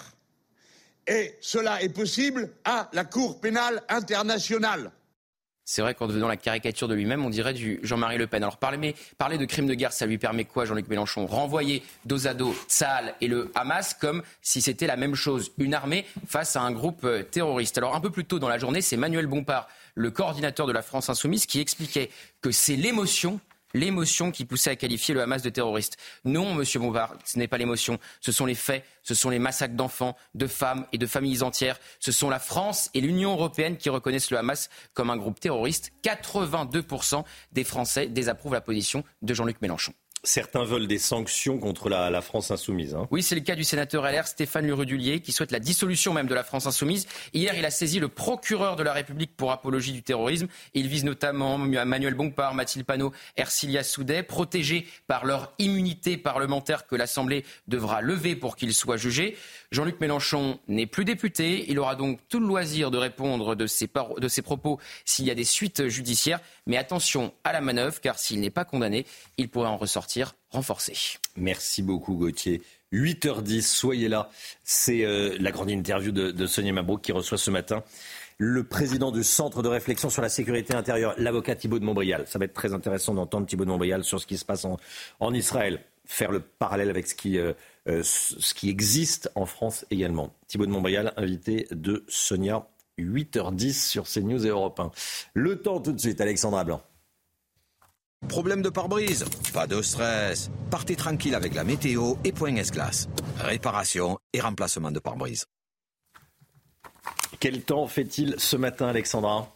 Sur les régions du Nord, les conditions météo vont changer, mais en tout cas en termes de température, la douceur est bel et bien au rendez-vous avec des températures très douces aux quatre coins du pays. Si vous êtes en Bretagne, si vous êtes également à Perpignan avec actuellement euh, plus de 20 degrés, il fait très doux également dans l'Oise avec localement 17,5 degrés ou encore localement près de 16 degrés à Valence. Température particulièrement douce une nouvelle fois ce matin. Si vous aimez la douceur, profitez-en puisque la semaine prochaine, on ressortira les manteaux avec des températures beaucoup plus automnales, voire même hivernales dans certaines régions le matin. Alors côté ciel, petite dégradation aujourd'hui, arrivée d'une nouvelle perturbation très peu active, mais qui donne tout de même un temps assez nuageux ce matin, avec localement quelques averses. On retrouve également du brouillard et un temps très nuageux autour du golfe du Lion. Brumes et brouillards également entre la région PACA et la Corse. Et puis dans l'après-midi, petit à petit, les brouillards vont se dissiper. Mais si vous êtes au nord de la Seine, si vous êtes à Paris, si vous êtes à Lille ou encore si vous êtes dans les Ardennes, eh bien, vous ne verrez pas beaucoup de soleil aujourd'hui puisque le front va onduler sur les régions de, du nord sans donner de précipitations, mais le temps va rester bien brumeux et automnal, notamment entre la Bretagne et le nord. Les températures, températures très douces ce matin, on vous le disait. Puis dans l'après-midi, ce sera toujours l'été sur les deux tiers du pays, avec localement 30 degrés à Bordeaux, 31 degrés à Toulouse. c'est vraiment du plein soleil et des températures estivales. 29 degrés du côté euh, de Clermont-Ferrand. Vous aurez 27 degrés à Dijon et ça baisse un petit peu sur le nord avec la grisaille, avec 20 degrés en moyenne à Lille ou encore du côté de Rouen. 23 à Paris. Températures qui vont dégringoler pour la journée de dimanche avec une vraie arrivée euh, de l'automne hein, entre euh, vendredi et samedi, puisque dimanche, on aura seulement 14 à 15 degrés sur le nord du pays. Problème de pare-brise Pas de stress. Repartez tranquille après la météo avec Point S-Glace. Réparation et remplacement de pare-brise. CNews, il est 7h. Merci d'être avec nous. Merci d'avoir choisi CNews pour démarrer cette journée. Vous regardez la matinale. À la une, l'attaque monstrueuse du kibbutz de Berry. Nous avons recueilli les témoignages glaçants, évidemment, d'habitants. Vous allez les entendre dans euh, quelques instants. Benjamin Netanyahou promet la mort à tous les membres du Hamas. La riposte d'Israël envers l'organisation terroriste sera sans pitié. La guerre des images, elle a commencé, la guerre des informations. Le Hamas dit avoir libéré trois otages israéliens. C'est une supercherie, répondent les médias israéliens. Nathalie Sosnaufir, en direct avec nous depuis Tel Aviv. À tout de suite, Nathalie. Le secrétaire d'État américain, le patron de la diplomatie américaine, Anthony Blinken, arrive aujourd'hui en Israël. Il vient dire la solidarité des États-Unis envers Israël. Elisabeth Guedel, depuis New York, pour euh, le décryptage. Et puis Emmanuel Macron va s'adresser aux Français ce soir à 20h. Que va-t-il dire? Que peut-il dire? Les informations de Gauthier Lebret. A tout de suite, Gauthier.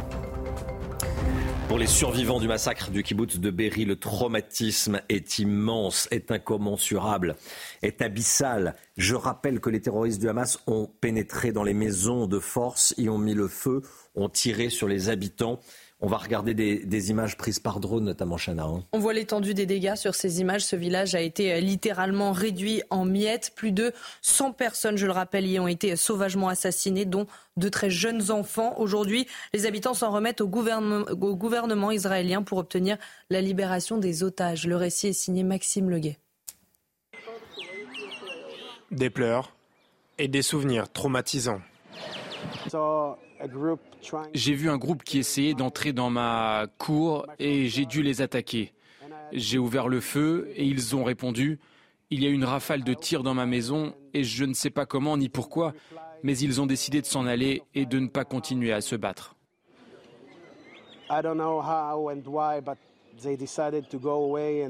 Si Golan a eu cette chance inouïe, ce n'est hélas pas le cas de tous. Ce samedi matin, les habitants du kibbutz de Berry ont été réveillés par les tirs des terroristes du Hamas. Plus d'une centaine sont tués sur le coup et un nombre indéterminé sont pris en otage. Mon fils a été kidnappé. Il aura 16 ans dans deux semaines. Les terroristes sont entrés dans la maison et ont fracassé la porte. Effrayés, mon fils, ma compagne et mes deux petites filles se sont rendus tout de suite. Des survivants qui s'en remettent désormais au gouvernement israélien pour obtenir la libération de leurs proches. Le bilan humain, les derniers chiffres. 1200 euh, personnes sont mortes en Israël, dont au moins 169 soldats israéliens en seulement 4 jours. On recense également plus de 3000 blessés. Ce sont les chiffres communiqués par l'armée israélienne ce matin. Par ailleurs, 11 Français ont été euh, tués et 18 sont actuellement portés disparus. Parmi eux, des enfants probablement euh, enlevés. Et du côté de Gaza, au moins 1055 personnes sont mortes. Tout membre du Hamas est un homme mort. Déclaration de Benjamin Netanyahou, déclaration sous forme de promesse faite aux Israéliens. Tout membre du Hamas est un homme mort. Le Premier ministre israélien qui s'est engagé à détruire le mouvement terroriste islamiste palestinien. Écoutez. Nous nous battons contre un ennemi cruel, un ennemi qui est pire que Daesh. Nous avons vu des petits-enfants ligotés, à qui on tire une balle dans la tête, des gens qui ont brûlé vifs, des jeunes filles violées et massacrées, des combattants décapités. Nous nous battons avec toutes nos forces, sur tous les fronts. Nous sommes passés à l'offensive. Tout membre du Hamas est un homme mort. Le Hamas, c'est Daesh. Et nous allons les écraser et les détruire comme le monde a détruit Daesh. La guerre des images, la guerre des informations. Le Hamas dit avoir libéré une Israélienne et ses deux enfants.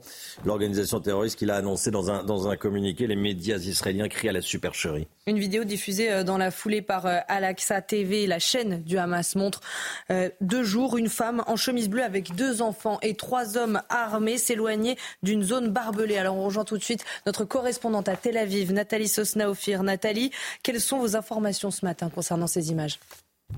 Alors effectivement, le Hamas a diffusé euh, cette vidéo hein, qui est censée attester de la libération euh, de cette femme là que l'on voit en chemisier bleu et des deux enfants.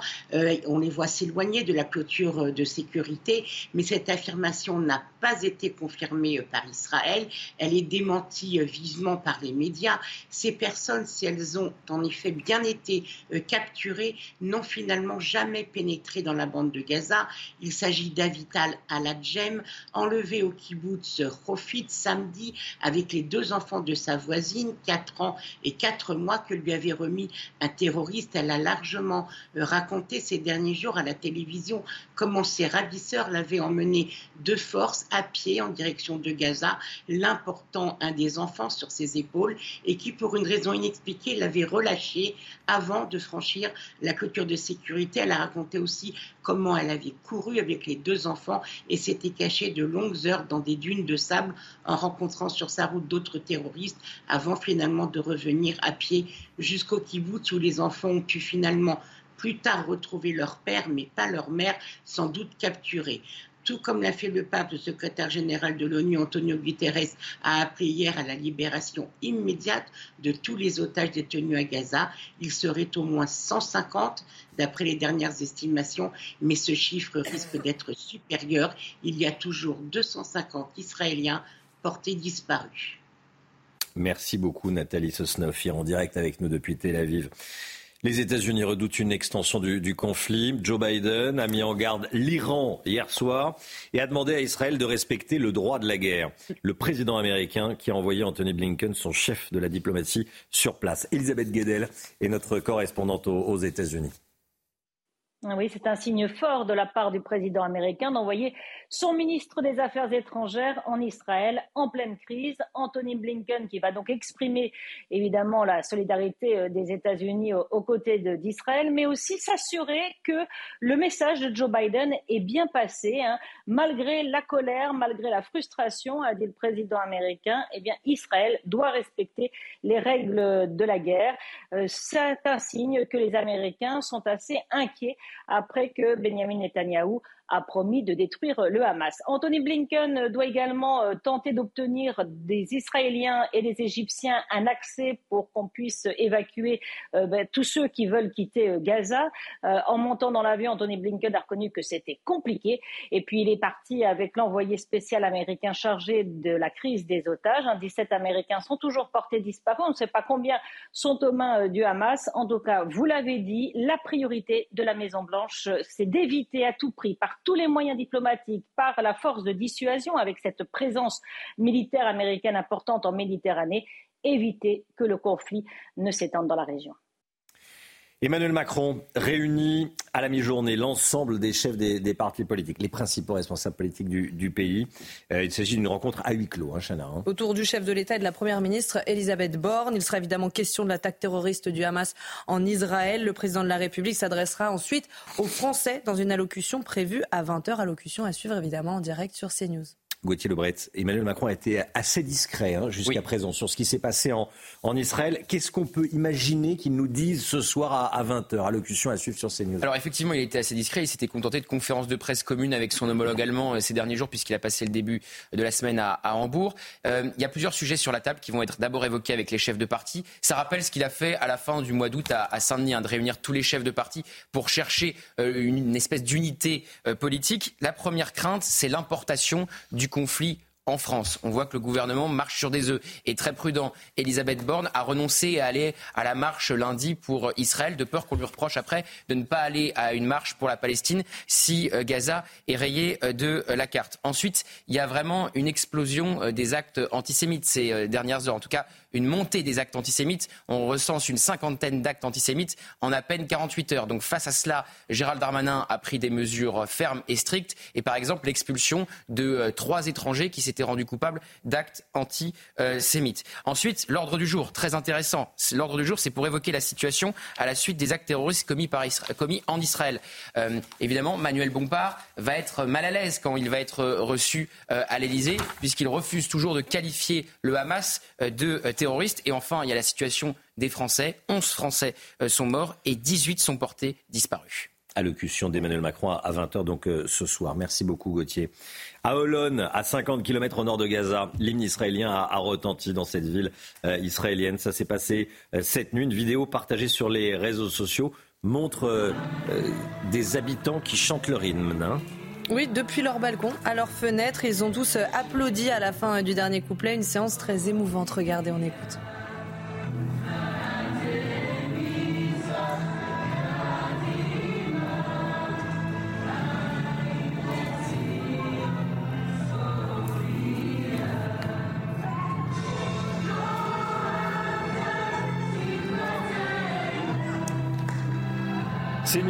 Est 7h10. Restez bien avec nous. Dans un instant, on sera avec Liz Benkemoun, journaliste habitante de Netanya en Israël, en direct avec nous. Le pouls de la société israélienne, le pouls des Israéliens, du peuple israélien. Euh, Liz Benkemoun, donc euh, en direct avec nous dans, dans, la matinale de, de CNews. A tout de suite, restez bien avec nous. Petite pause publicitaire, on se retrouve juste après. C'est News, il est bientôt 7h15. Merci d'être avec nous. On va être en direct avec Lisben Kemoun, journaliste et habitante de Netanya en Israël dans un instant. Juste après le point info avec Chanel Housteau. Le bilan dramatique en Israël, 1200 personnes sont mortes, dont au moins 169 soldats israéliens en seulement 4 jours. On recense également plus de 3000 blessés. 11 Français ont été tués et 18 sont actuellement portés disparus. Parmi eux, des enfants probablement enlevés. Et du côté de Gaza, au moins 1055 personnes sont mortes. Thibaut de Montbrial sera l'invité de la grande interview à 8h10 sur CNews et Europe 1. L'avocat de la famille de Jessica Schneider répondra aux questions de Sonia Mabrouk au lendemain du verdict du procès de Magnanville. Mohamed Lamina Beyrouth, jugé pour complicité dans l'assassinat d'un couple de policiers à leur domicile au nom de l'État islamique, a été euh, condamné à la réclusion criminelle à perpétuité assortie d'une peine de sûreté de 22 ans. Et puis Pierre Arditi, de nouveau contraint d'annuler une représentation. Le comédien de 78 ans, victime, vous vous en souvenez d'un malaise vagal fin septembre, n'est pas monté sur scène hier soir. Dans sa loge, autour de 18h30, Pierre Arditi s'est senti euh, fatigué et la décision a été euh, prise d'annuler la pièce. Dans les médias, on ne sait pas encore s'il pourra assurer une représentation ce soir. Lisben Kemoun, journaliste et habitante de Netanya en Israël, est en direct avec nous. Bonjour Lisben Kemoun, merci beaucoup d'être euh, avec nous sur CNews. Bonjour Romain. Le discours de Benjamin Netanyahou hier soir, on a entendu le Premier ministre israélien. Euh, il est très clair, hein. le Hamas doit disparaître, Israël veut détruire le Hamas, tout membre du Hamas doit se considérer comme un homme mort, dit, euh, dit euh, Benjamin Netanyahou. comment est-ce que vous accueillez ce, ce, message sous forme de promesse faite au peuple israélien? Ben, moi, ce n'est pas seulement ça que j'ai entendu. J'ai entendu que c'était un gouvernement d'union nationale. J'ai entendu qu'effectivement, il y avait aussi le ministre de la Défense, Yoav Galant, qui était présent à cette conférence de presse commune. Euh, je pense pas que les Israéliens veuillent à tout prix que tout membre du Hamas soit un homme mort, mais, ce qu'on veut, c'est que d'abord la guerre euh, se finisse et, que les terroristes euh, qui ont des otages, je vous le rappelle, ne continuent pas effectivement encore et encore, parce que ça fait déjà des années qu'on se bat contre le Hamas et qu'à chaque fois on a l'impression que oui ça va mieux et que euh, euh, on a quelques périodes de calme et, alors que eux de leur côté ont annoncé ce matin que ça faisait deux ans qu'ils préparent la guerre qui a lieu en ce moment et qu'ils faisaient croire qu'ils continuaient euh, de, de s'occuper de Gaza alors qu'en fait, ils préparaient cette attaque sanglante contre les civils israéliens. Donc euh, oui, ben, on est obligé d'être d'accord avec Benjamin Netanyahu que si ce sont des terroristes sanguinaires qui sont prêts à tout pour euh, tuer toute la population israélienne, on ne peut pas se permettre de les laisser vivants. C'est la guerre. C'est la guerre. Israël euh, a été naïf vis-à-vis du Hamas. Laissé. Comment, comment vous analysez ce qui s'est passé? Euh, je pense quand même, oui, qu'effectivement, mais après, c'est n'est pas le moment pour nous euh, de commencer à chercher euh, des coupables et de dire qu'on va faire tomber des têtes, même si ça sera peut-être le cas après la guerre, comme mm. ça l'a été pendant la guerre de Kippour. Vous savez qu'en Israël, on n'a pas de de problème euh, par rapport à ça. Euh, s'il y a eu des erreurs qui ont été faites, les gens qui les, ont faites euh, les payeront.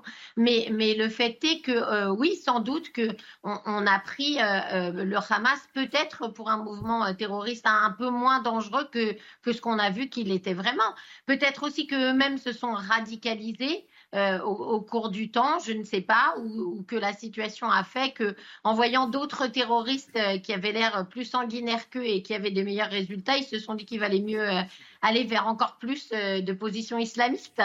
oui, il y a sans doute eu des erreurs qui ont été faites. Enfin, aujourd'hui, c'est les, les, Israéliens euh, euh, se pose évidemment la hmm. question de comment ça, a pu être possible, comment ils ont pu rentrer en Israël, comment ils ont pu prendre autant d'otages, bien sûr. Je voulais vous entendre également sur, euh, sur les images, sur les informations, la guerre des images, la guerre des infos, le Hamas qui dit avoir libéré une femme et deux enfants. Fake news, répondent les, les Israéliens. Comment est-ce que vous vous protégez vis-à-vis de ces fausses informations? Ben, c'est vrai que c'est une intense guerre psychologique, il faut être honnête. Euh, après, euh, voilà, moi je suis journaliste, donc euh, je, je, suis prudente, on va dire, par habitude. J'essaye de, de, recouper les informations. Sur cette histoire de libération, je vois pas pourquoi le Hamas, qui détient, on le sait maintenant, près de 200 otages, aurait libéré juste cette femme avec ses deux enfants. Ils n'ont pas pitié pour toutes les autres femmes, ni pour tous les autres enfants, ni pour tous les vieillards qu'ils ont sous la main je vois mal pourquoi ils auraient décidé de libérer ça. Par contre, ce que je comprends, c'est que eux, ils ont vraiment envie et besoin qu'on le dise, euh, et en particulier dans la presse internationale, pour avoir l'air moins sanguinaire et que pour la comparaison avec l'État islamique, qui est réel, ait l'air euh, moins. Euh, moins accurate en anglais, on dirait. Voilà, je pense que c'est ça. C'est une intense guerre psychologique, ça c'est certain.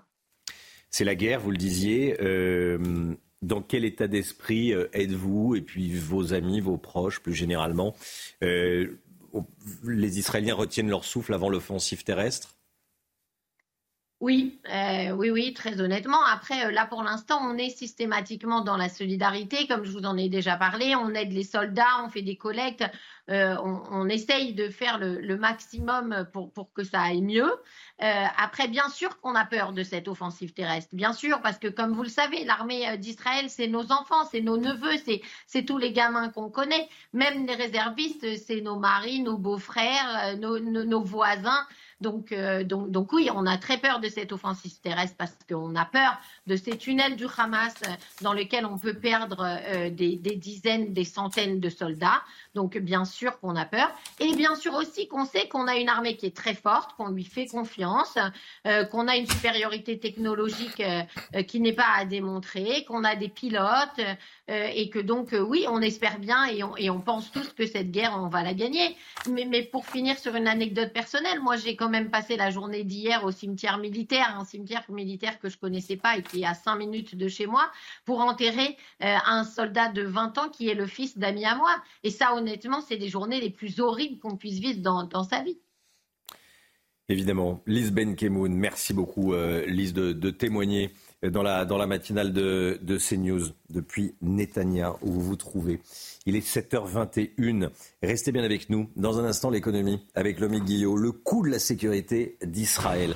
Le coût de la sécurité d'Israël. C'est dans un instant avec Lomi. À tout de suite.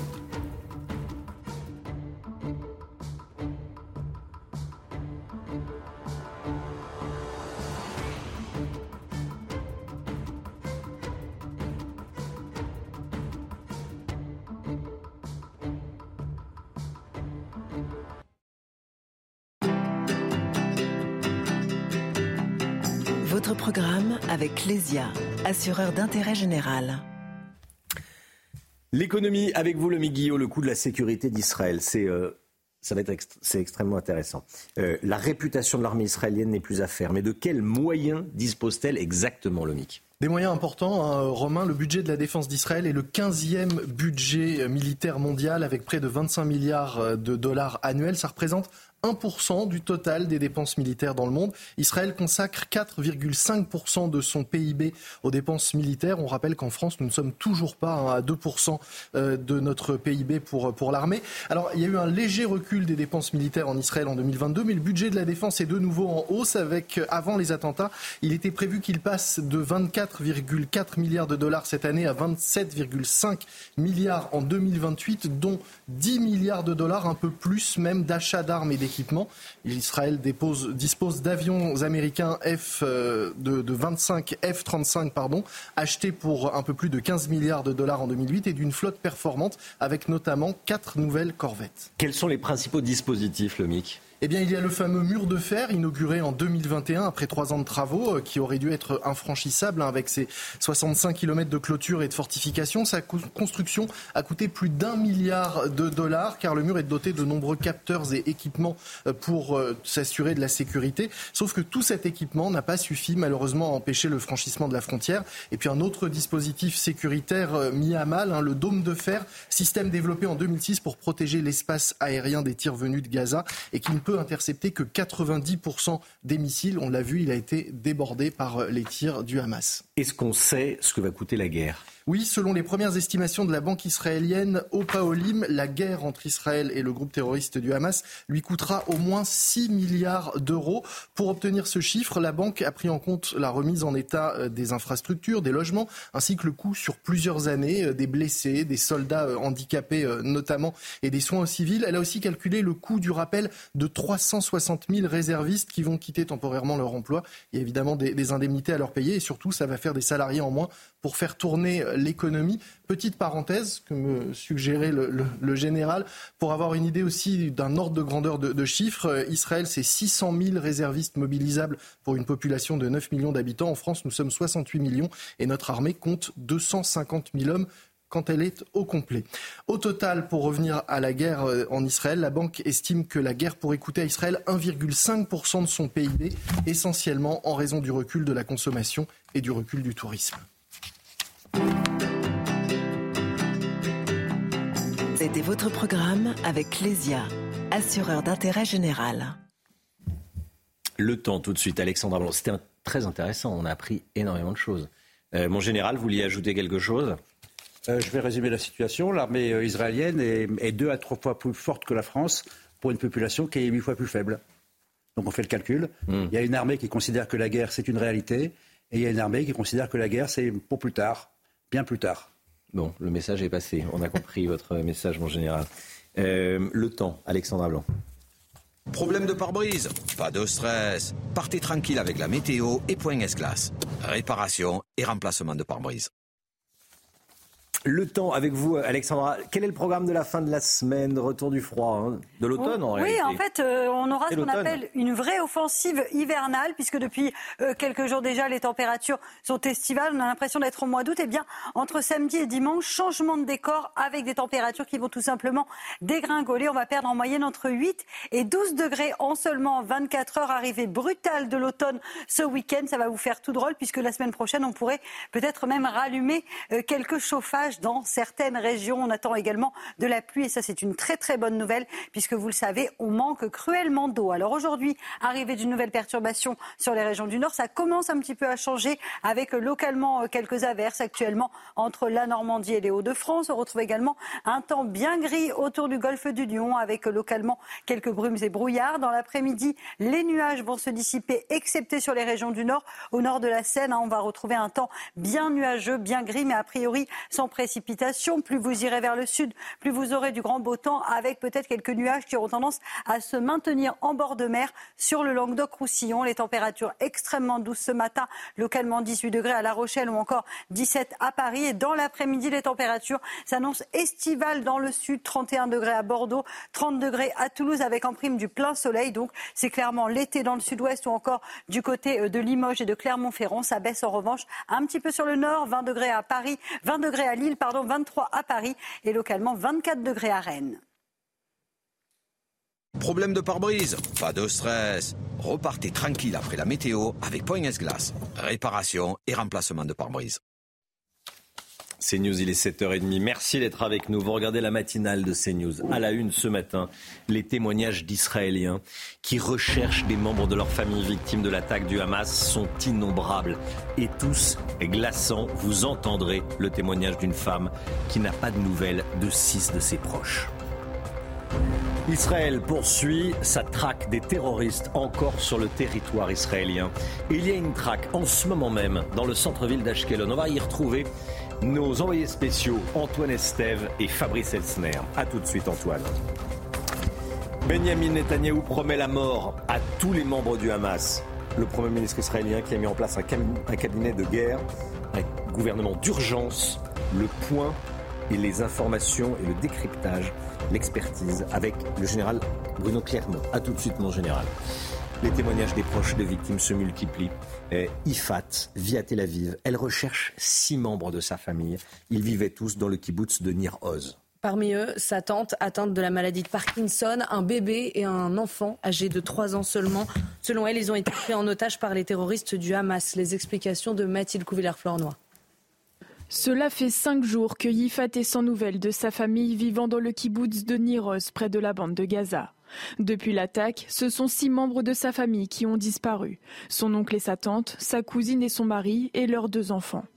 Le temps se précipite il y a un bébé de 9 mois et un enfant de 3 ans, et ma tante est atteinte de la maladie de Parkinson. Je veux qu'ils reviennent. Nous voulons tous retrouver notre famille. Yifat est persuadé que sa famille est détenue à Gaza par le Hamas. Je pense à ma famille là-bas, toujours détenue par ces maniaques fanatiques. Qu'est-ce qu'ils leur font? Jusqu'à samedi dernier, Yifat communiquait quotidiennement avec ses proches. Leur silence l'a alarmé.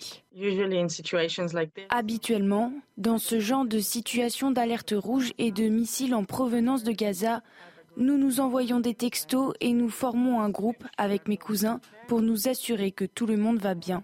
Uh, Mais vers 9h, 9h30, plus personne ne répondait. Les militaires israéliens ont repris Niroz. Ils ont fouillé les maisons mais n'ont trouvé aucune trace des membres de la famille de Yifat. On va aller sur le terrain. À présent, retrouver Antoine Estève et Fabrice Elsner. Antoine, vous êtes dans le centre-ville d'Ashkelon, la ville euh, israélienne d'Ashkelon. Une traque de terroristes est en cours. Donnez-nous vos informations, Antoine. Alors d'après nos informations sourcées euh, euh, auprès de l'armée israélienne, évidemment, euh, hier après-midi, des commandos du Hamas auraient été aperçus dans le sud de Ashkelon, cette grande ville dans laquelle nous nous trouvons en ce moment. Ils ont été aperçus par des habitants qui l'ont signalé à des forces spéciales qui sont intervenues pour essayer de les interpeller. Ils n'ont pas réussi à les interpeller. Ces hommes se seraient cachés dans les quartiers sud d'Ashkelon. Vous voyez, on se trouve en ce moment dans le centre-ville. Ça, c'est la grande avenue qui traverse Ashkelon dans son centre. Une avenue normalement très animée. Et vous voyez ce, matin, habitants euh, sortent, mais vraiment très peu de gens. Euh, tous, les, tous ceux qu'on a rencontrés, en tout cas, restent enfermés chez eux. Euh, les alertes sont très nombreuses. Hier soir, trois roquettes sont tombées ici, quand même, dans le centre-ville, dont une sur un hôpital, une autre dans un appartement dans lequel nous avons pu nous rendre avec Fabrice Elsner, qui a été complètement dévasté, et une autre encore a explosé au-dessus d'un parking de supermarché. Donc vous voyez, cette pression permanente de la bande de Gaza ici à Ashkelon, à une dizaine de kilomètres seulement des positions, des premières positions des combattants qui se trouvent de l'autre côté de la frontière. Et puis cette armée israélienne omniprésente dans les rues, sur les chemins, sur les routes, partout autour d'Ashkelon.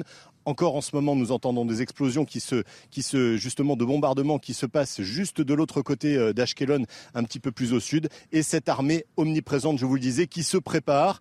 Alors, deux options une opération terrestre d'envergure avec énormément de soldats, énormément de chars, énormément de blindés assez rapidement pendant la journée ou euh, l'autre option qui, euh, qui est évoquée euh, par le gouvernement israélien dans les médias notamment et par les grands médias israéliens, eh bien ce serait des forces spéciales qui interviendraient au coup à coup à l'intérieur de la bande de Gaza pour aller frapper les chefs du Hamas directement et faire peur justement à ce mouvement politique de l'autre côté de la frontière.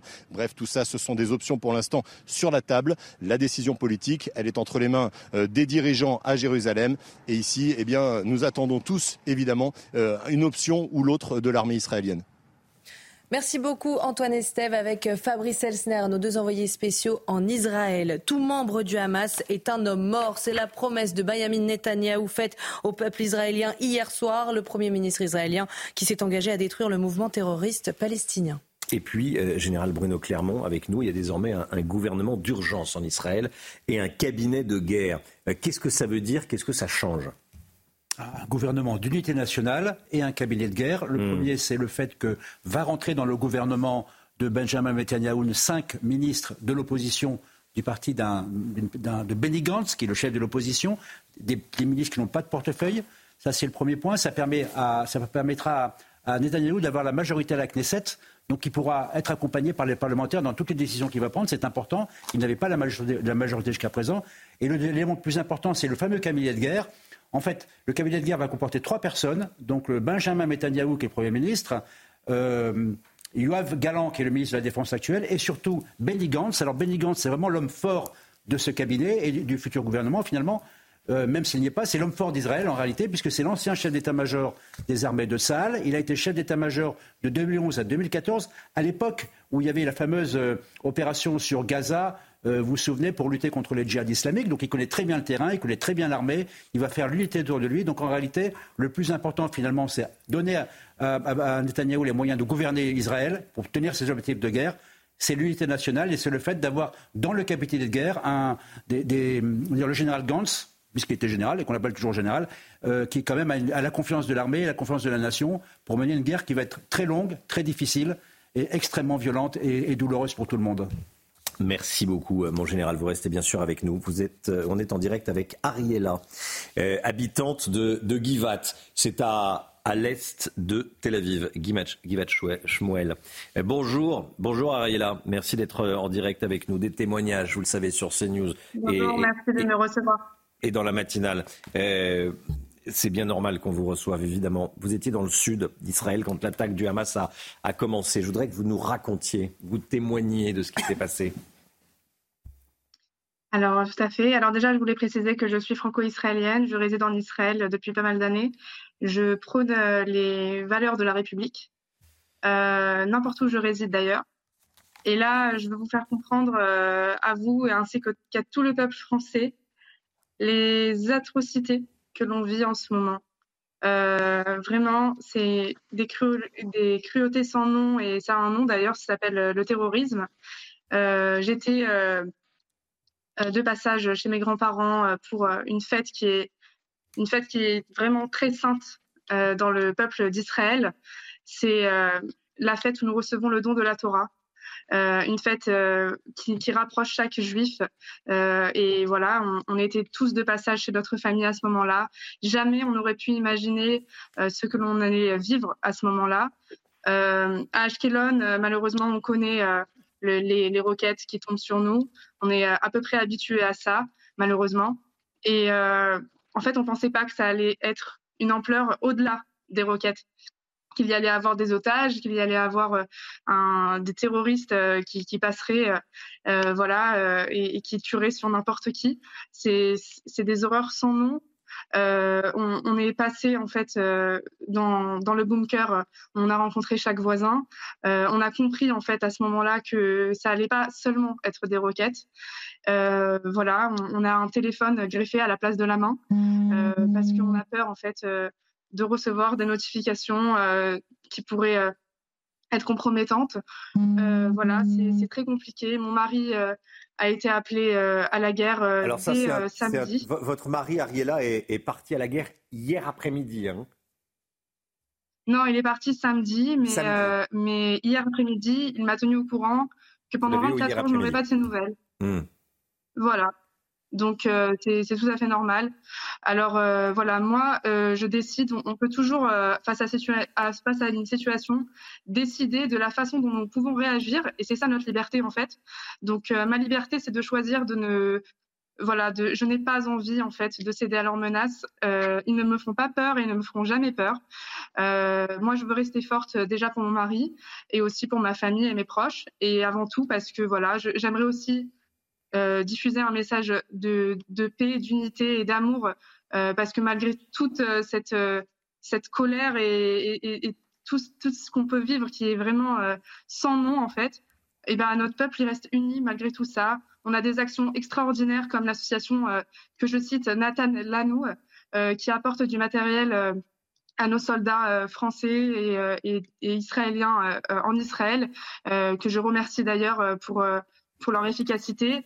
Euh, on a eu aussi euh, du lait maternel euh, qui a été transmis à, des, à des femmes qui se sont retrouvées, enfin des bébés qui se sont retrouvés sans maman. on a eu aussi des confections de repas chauds, comme là j'ai fait hier, où on a vraiment beaucoup d'endroits où on peut confectionner avec tous les Israéliens et des accueils de familles du Sud.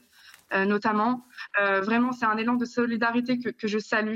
Et, et, et, voilà, donc nous, notre but, c'est de rester unis, euh, c'est que comme ça en fait qu'on pourra gagner euh, euh, la guerre, Merci, tout en étant voilà par par amour en fait. Merci beaucoup d'avoir d'avoir témoigné ce matin dans, dans la matinale de, de, CNews. Des témoignages, des témoignages, des témoignages de ce qui s'est passé et de ce qui se passe. Il est 7h41. Restez bien sur CNews. Dans un instant, on sera avec une députée Renaissance de, de Paris qui va partir euh, en Israël euh, dimanche pour dire la solidarité de la France. Caroline Yadan, elle sera en direct avec nous sur CNews. À tout de suite. CNews, il est 8h moins le quart. Merci d'être avec nous. On est en direct avec Caroline Yadan, députée Renaissance de Paris. Bonjour Madame la députée. Merci beaucoup d'être avec nous. En direct euh, ce matin, bonjour.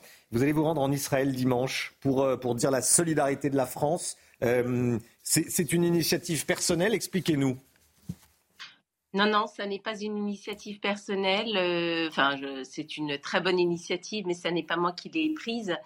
C'est organisé par un, organisme qui favorise le dialogue franco-stratégique Israël-France et, et, donc qui s'occupe de, en tout cas de faire connaître à la fois à la France et à Israël euh, les, euh, euh, les, les, les, différents éléments qui constituent le pays politiquement et également stratégiquement.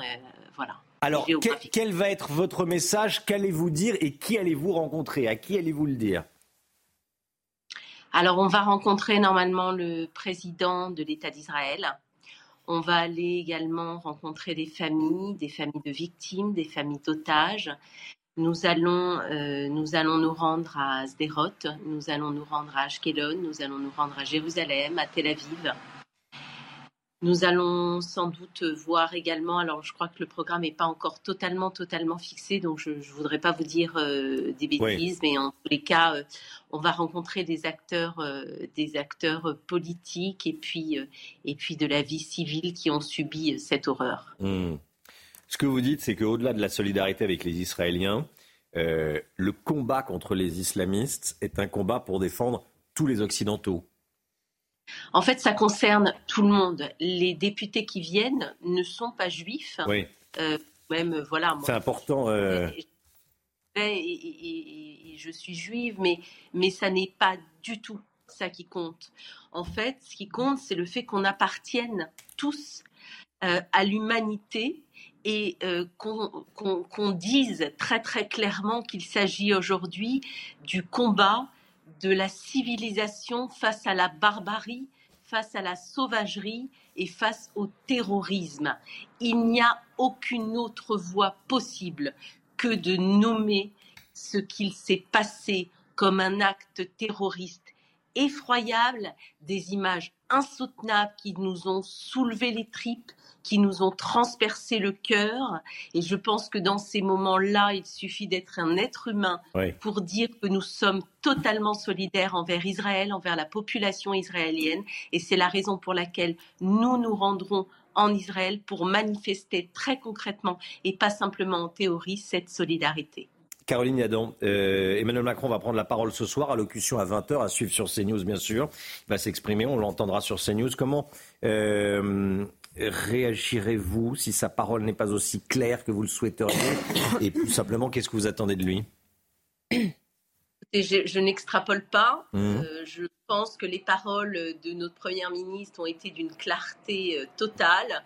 Euh, mmh. La position de notre groupe politique est d'une clarté absolue. Et je ne doute pas un seul instant qu'Emmanuel Macron dira les choses comme Joe Biden a su le faire qu'il sera à la fois extrêmement ferme dans sa condamnation et euh, peut-être qu'il parlera aussi d'antisémitisme en France. J'avoue que je n'en sais absolument rien et je découvrirai ce, je découvrirai ce hmm. discours ce soir comme vous.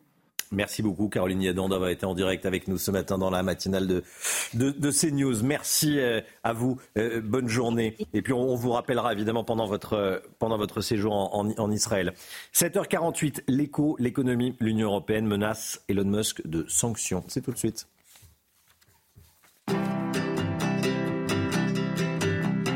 Votre programme avec Clésia, assureur d'intérêt général.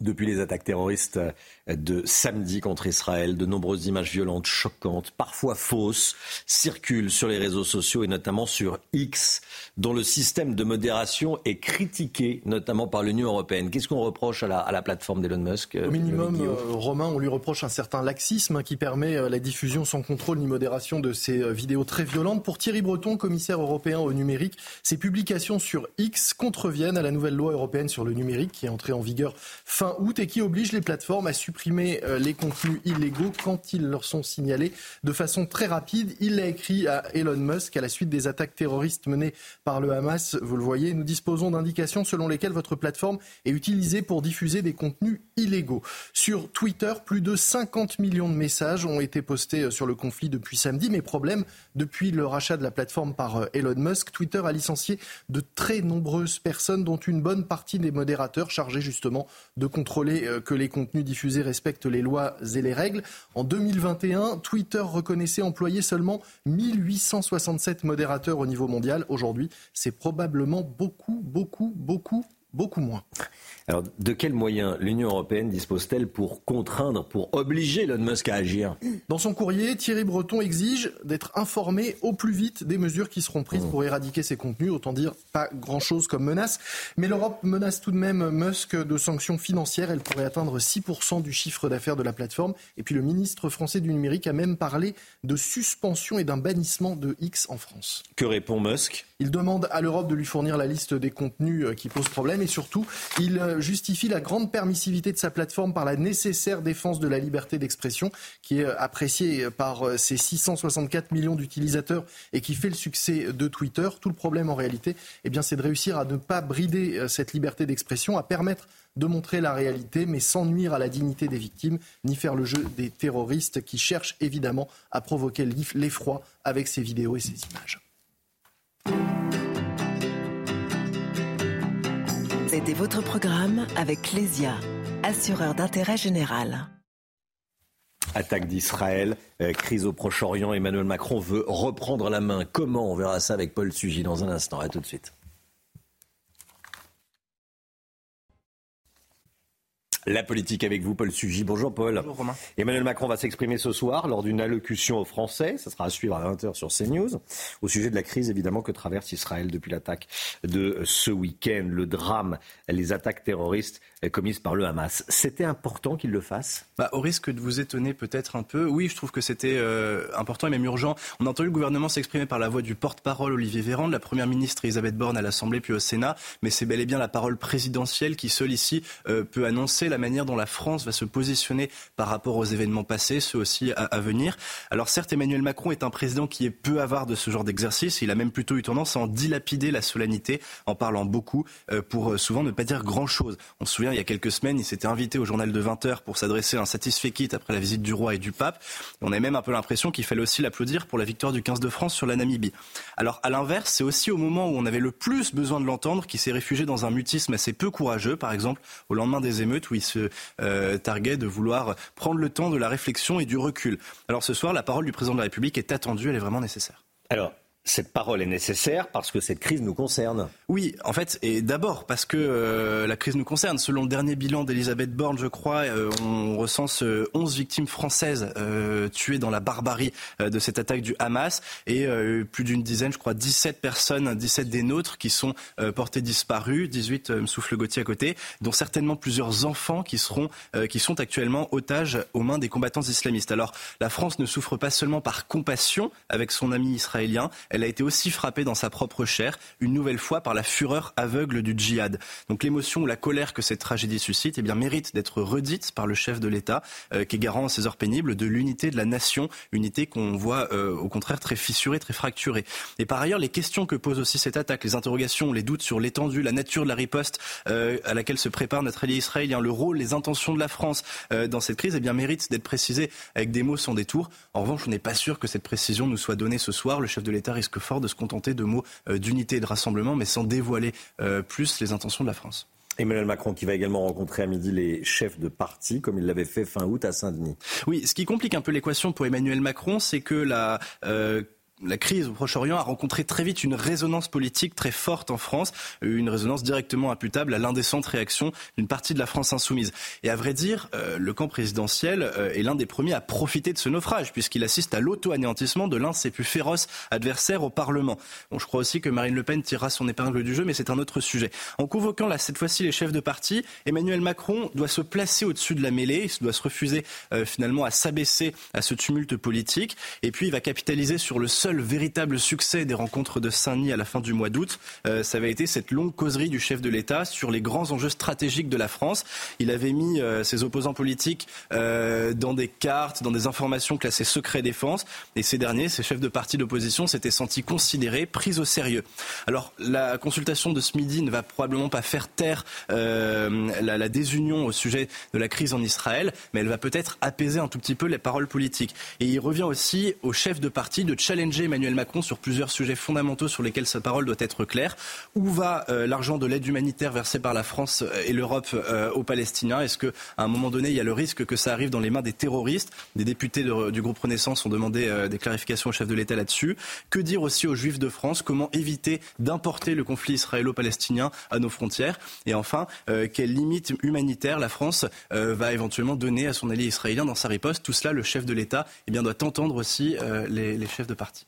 Paul Sugy, merci Paul. 11 euh, Français tués, 18 portés disparus, euh, parmi eux des, enfants probablement enlevés. Le dernier bilan hein, connu. Euh, uniquement pour les Français, bien sûr, sinon 1200 morts en, Israël, au moins 1200 morts en Israël.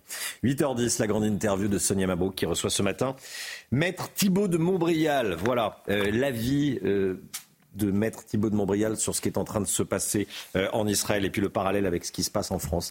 Ça va être passionnant. 8h10 sur CNews et Europe 1. Tout de suite le temps, Alexandra Blanc. Problème de pare-brise Pas de stress. Partez tranquille avec la météo et Point S-Glace. Réparation et remplacement de pare-brise. Le temps avec vous, Alexandra. Quel est le menu du jour? Dites-nous tout. Eh bien aujourd'hui, les conditions météo vont commencer à changer sur les régions du nord avec l'arrivée d'une nouvelle perturbation. Elle est certes peu active, mais elle donne ce matin quelques petites gouttes de pluie, principalement entre le nord du pays et la Normandie. On retrouve également un temps très nuageux, très brumeux ce matin autour du golfe du Lion, ou encore en remontant euh, vers le Lyonnais et vers le sud de la Bourgogne. Dans l'après-midi, petit à petit, les brouillards se dissipent, mais sur les régions du nord, n'espérez pas voir le soleil. Toujours un temps nuageux, principalement entre la Bretagne, la Bretagne, le bassin parisien ou encore les régions du nord, partout ailleurs du soleil, avec en prime des températures déjà extrêmement douces pour la saison. 18 degrés ce matin du côté de La Rochelle ou encore 17-18 degrés euh, sur l'arc méditerranéen. Et puis dans l'après-midi, les températures vont rester tout simplement estivales dans le sud. 31 degrés à Bordeaux, 30 degrés à Toulouse avec en prime du plein soleil. Il fera chaud également entre Lyon et Clermont-Ferrand avec en moyenne de 28 à 29 degrés. Ça baisse un petit peu sur les régions du nord avec 20 degrés à Paris, 20 degrés pardon, à Lille ou encore 23 degrés euh, du côté de Paris. Suite du programme, conditions météo automnales à partir de dimanche, chute des températures avec cette nouvelle perturbation très active qui va balayer le pays et conséquence, l'automne va faire son retour. Les températures repasseront même en dessous des normales de saison. Problème de pare-brise Pas de stress. Repartez tranquille après la météo avec Point S-Glace. Réparation et remplacement de pare-brise. CNews, il est 8h. Merci d'être avec nous. Vous regardez la matinale de CNews. À la une ce matin, l'attaque monstrueuse du kibbutz de Berry et des témoignages. Nous avons recueilli les témoignages glaçants, évidemment, d'habitants. Vous allez les entendre. Benjamin Netanyahou promet la mort à tous les membres du Hamas. La riposte d'Israël envers l'organisation terroriste sera sans pitié. La guerre des images, la guerre des images, des informations a commencé. Le Hamas affirme avoir libéré trois otages israéliens. C'est une supercherie, répondent les médias israéliens. On y revient ce matin. Le secrétaire d'État américain Anthony Blinken arrive aujourd'hui en Israël. Il vient dire la solidarité des États-Unis envers Israël. Le général Clermont est avec nous. Pour les survivants du massacre du kibbutz de Berry, le traumatisme est immense, incommensurable. Je rappelle que les terroristes du Hamas ont pénétré dans les maisons de force et ont mis le feu et ont tiré sur les, habitants. On va regarder des, images tournées par un drone, Chana. Hein. Sur ces images, on voit euh, l'étendue euh, des dégâts. Ce village a littéralement été euh, réduit en miettes. Plus de 100 personnes, je le rappelle, y ont été sauvagement assassinées, dont de très jeunes enfants. Aujourd'hui, les habitants s'en remettent au gouvernement israélien pour obtenir la libération des otages. Le récit est signé Maxime Leguet. Des pleurs et des souvenirs traumatisants. J'ai vu un groupe qui essayait d'entrer dans ma cour et j'ai dû les attaquer. J'ai ouvert le feu et ils ont répondu. Il y a une rafale de tirs dans ma maison et je ne sais pas comment ni pourquoi, mais ils ont décidé de s'en aller et de ne pas continuer à se battre.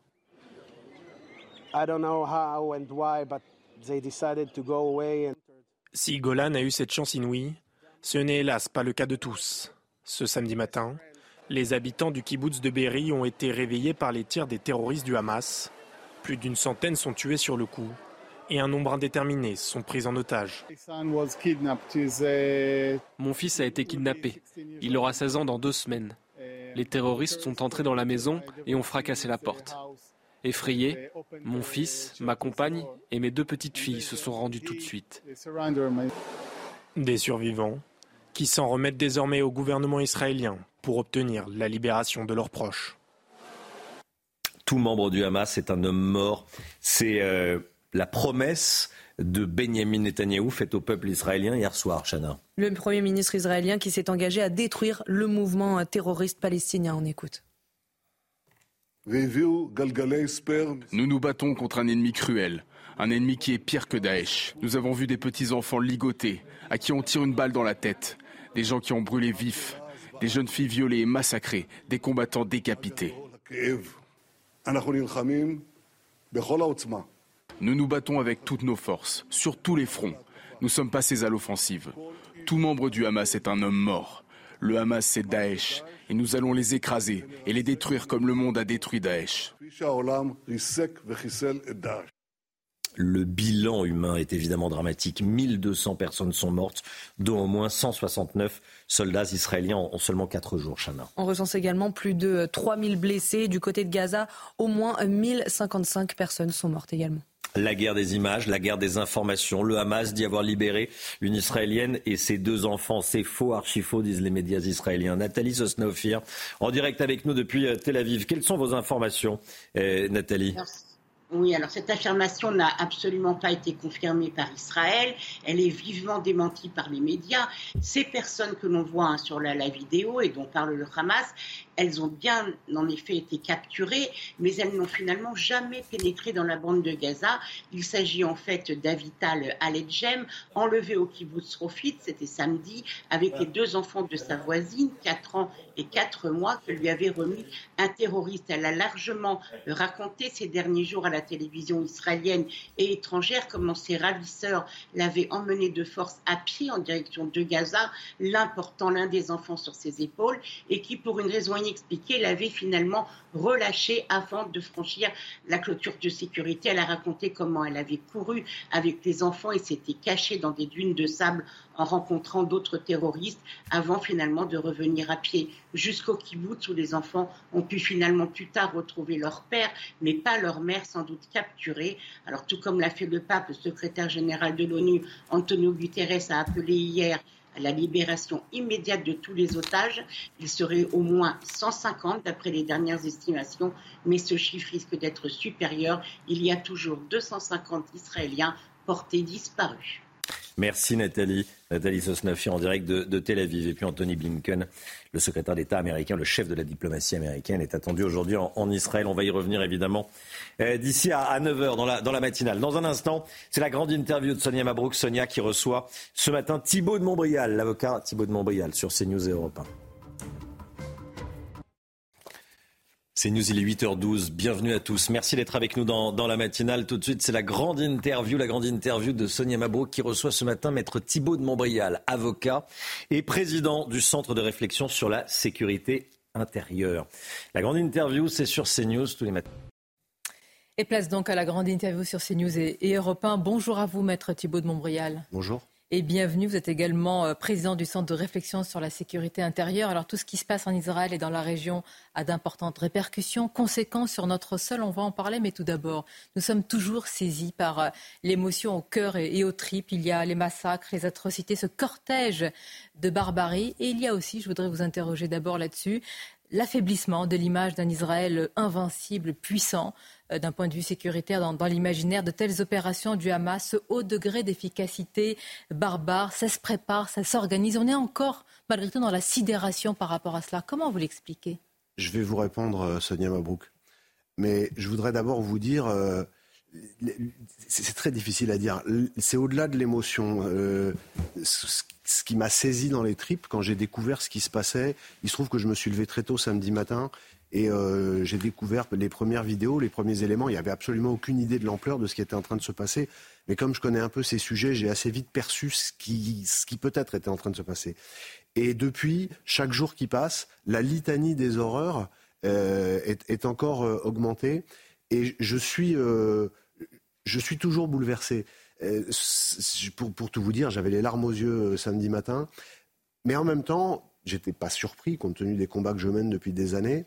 Et surtout, paradoxalement, ça, a renforcé euh, la détermination qui est la mienne dans la lutte contre, contre cet, islamisme. Je voudrais dire très clairement, parce qu'on a un débat en France euh, avec l'extrême gauche qui est tout à fait nauséabond, que au-delà de l'horreur absolue de, des multiples oragours, oradours sur glane que, Israël a subi euh, samedi et, et dimanche, que le Hamas ne fait pas la guerre. Le Hamas est un parti terroriste. Le Hamas est un parti qui, dans sa charte, a inscrit d'une part la destruction de l'État d'Israël comme raison d'être, et d'autre part reproduit une hadith, c'est-à-dire un texte sacré musulman, qui prône l'extermination des juifs. Ce sont des choses qu'il faut marteler. Parce que si l'on ne sait pas qui est notre ennemi, on est incapable de comprendre ses objectifs et donc de le combattre. Donc, le Hamas, c'est l'ennemi d'Israël. Israël, c'est la seule démocratie au Moyen-Orient. C'est une démocratie qui, comme toutes les démocraties, n'est pas parfaite, qui a pu avoir ses excès, qui a pu commettre des erreurs, comme toutes les démocraties en commettent, qui en commettra peut-être d'autres, mais c'est une démocratie, le modèle démocratique à l'occidental, et qui a les mêmes valeurs que l'Europe et en particulier la République française. Le Hamas est l'ennemi d'Israël, le Hamas est notre ennemi à tous, le Hamas c'est Daesh et Daesh c'est le Hamas? Le Hamas est un groupe terroriste sunnite comme Daesh. Le Hamas a appelé par son chef il y a deux jours à un djihad mondial euh, contre les juifs et leurs alliés, euh, c'est-à-dire très clairement nous. Euh, nous allons voir ce qui va se passer. Vous le savez, les services de sécurité euh, français sont, sur les dents. Vous allez en parler. Et, bien évidemment. Mais c'était important de, de, remettre l'église au centre du village au début de cet entretien, parce que voilà ce dont on parle. On parle de l'horreur, mais on parle d'une horreur civilisationnelle qui nous concerne, parce que ceux qui l'ont perpétrée ont inscrit dans leur texte fondateur euh, la destruction de tout ce qui fait euh, nos valeurs fondamentales. Une horreur civilisationnelle, comme vous le dites, Thibault de Montréal, qui est passée sous les radars, des, euh, les, radars les plus performants du monde. Il ne s'agit pas du tout ici de faire, euh, d'interroger les, les renseignements et leur efficacité, mais c'est de demander comment. Comment on a pu en arriver là? Les mots de Pierre Brochand dans le Figaro, je vais vous les citer, l'ancien patron de la DGSE, concernant par exemple la rêve partie et les massacres qui ont eu lieu. Il faisait la fête à quelques kilomètres de ce volcan mal éteint qu'est Gaza. Est-ce qu'il y a une forme de d'inconscience? On pensait qu'il y avait une paix précaire. Est-ce qu'on a sous-estimé l'ennemi totalement? Moi, je vais essayer de faire une analyse par rapport, vu de la France, par rapport à, la situation en France. Ce qui s'est passé samedi euh, pour Israël, c'est un effet de surprise stratégique. Personne ne pensait qu'Israël pouvait être victime d'une surprise stratégique. La dernière grande surprise stratégique, c'est le 11 septembre 2001. Ce sont les Américains qui en ont été victimes. Nous, en 2015, nous n'avons pas été victimes d'une surprise stratégique. Nos services savaient que des commandos de Daesh étaient sur le territoire euh, européen et que nous allions être frappés. La question était simplement d'essayer de minimiser les effets euh, et l'incertitude sur la date. Donc ce n'est pas du tout comparable.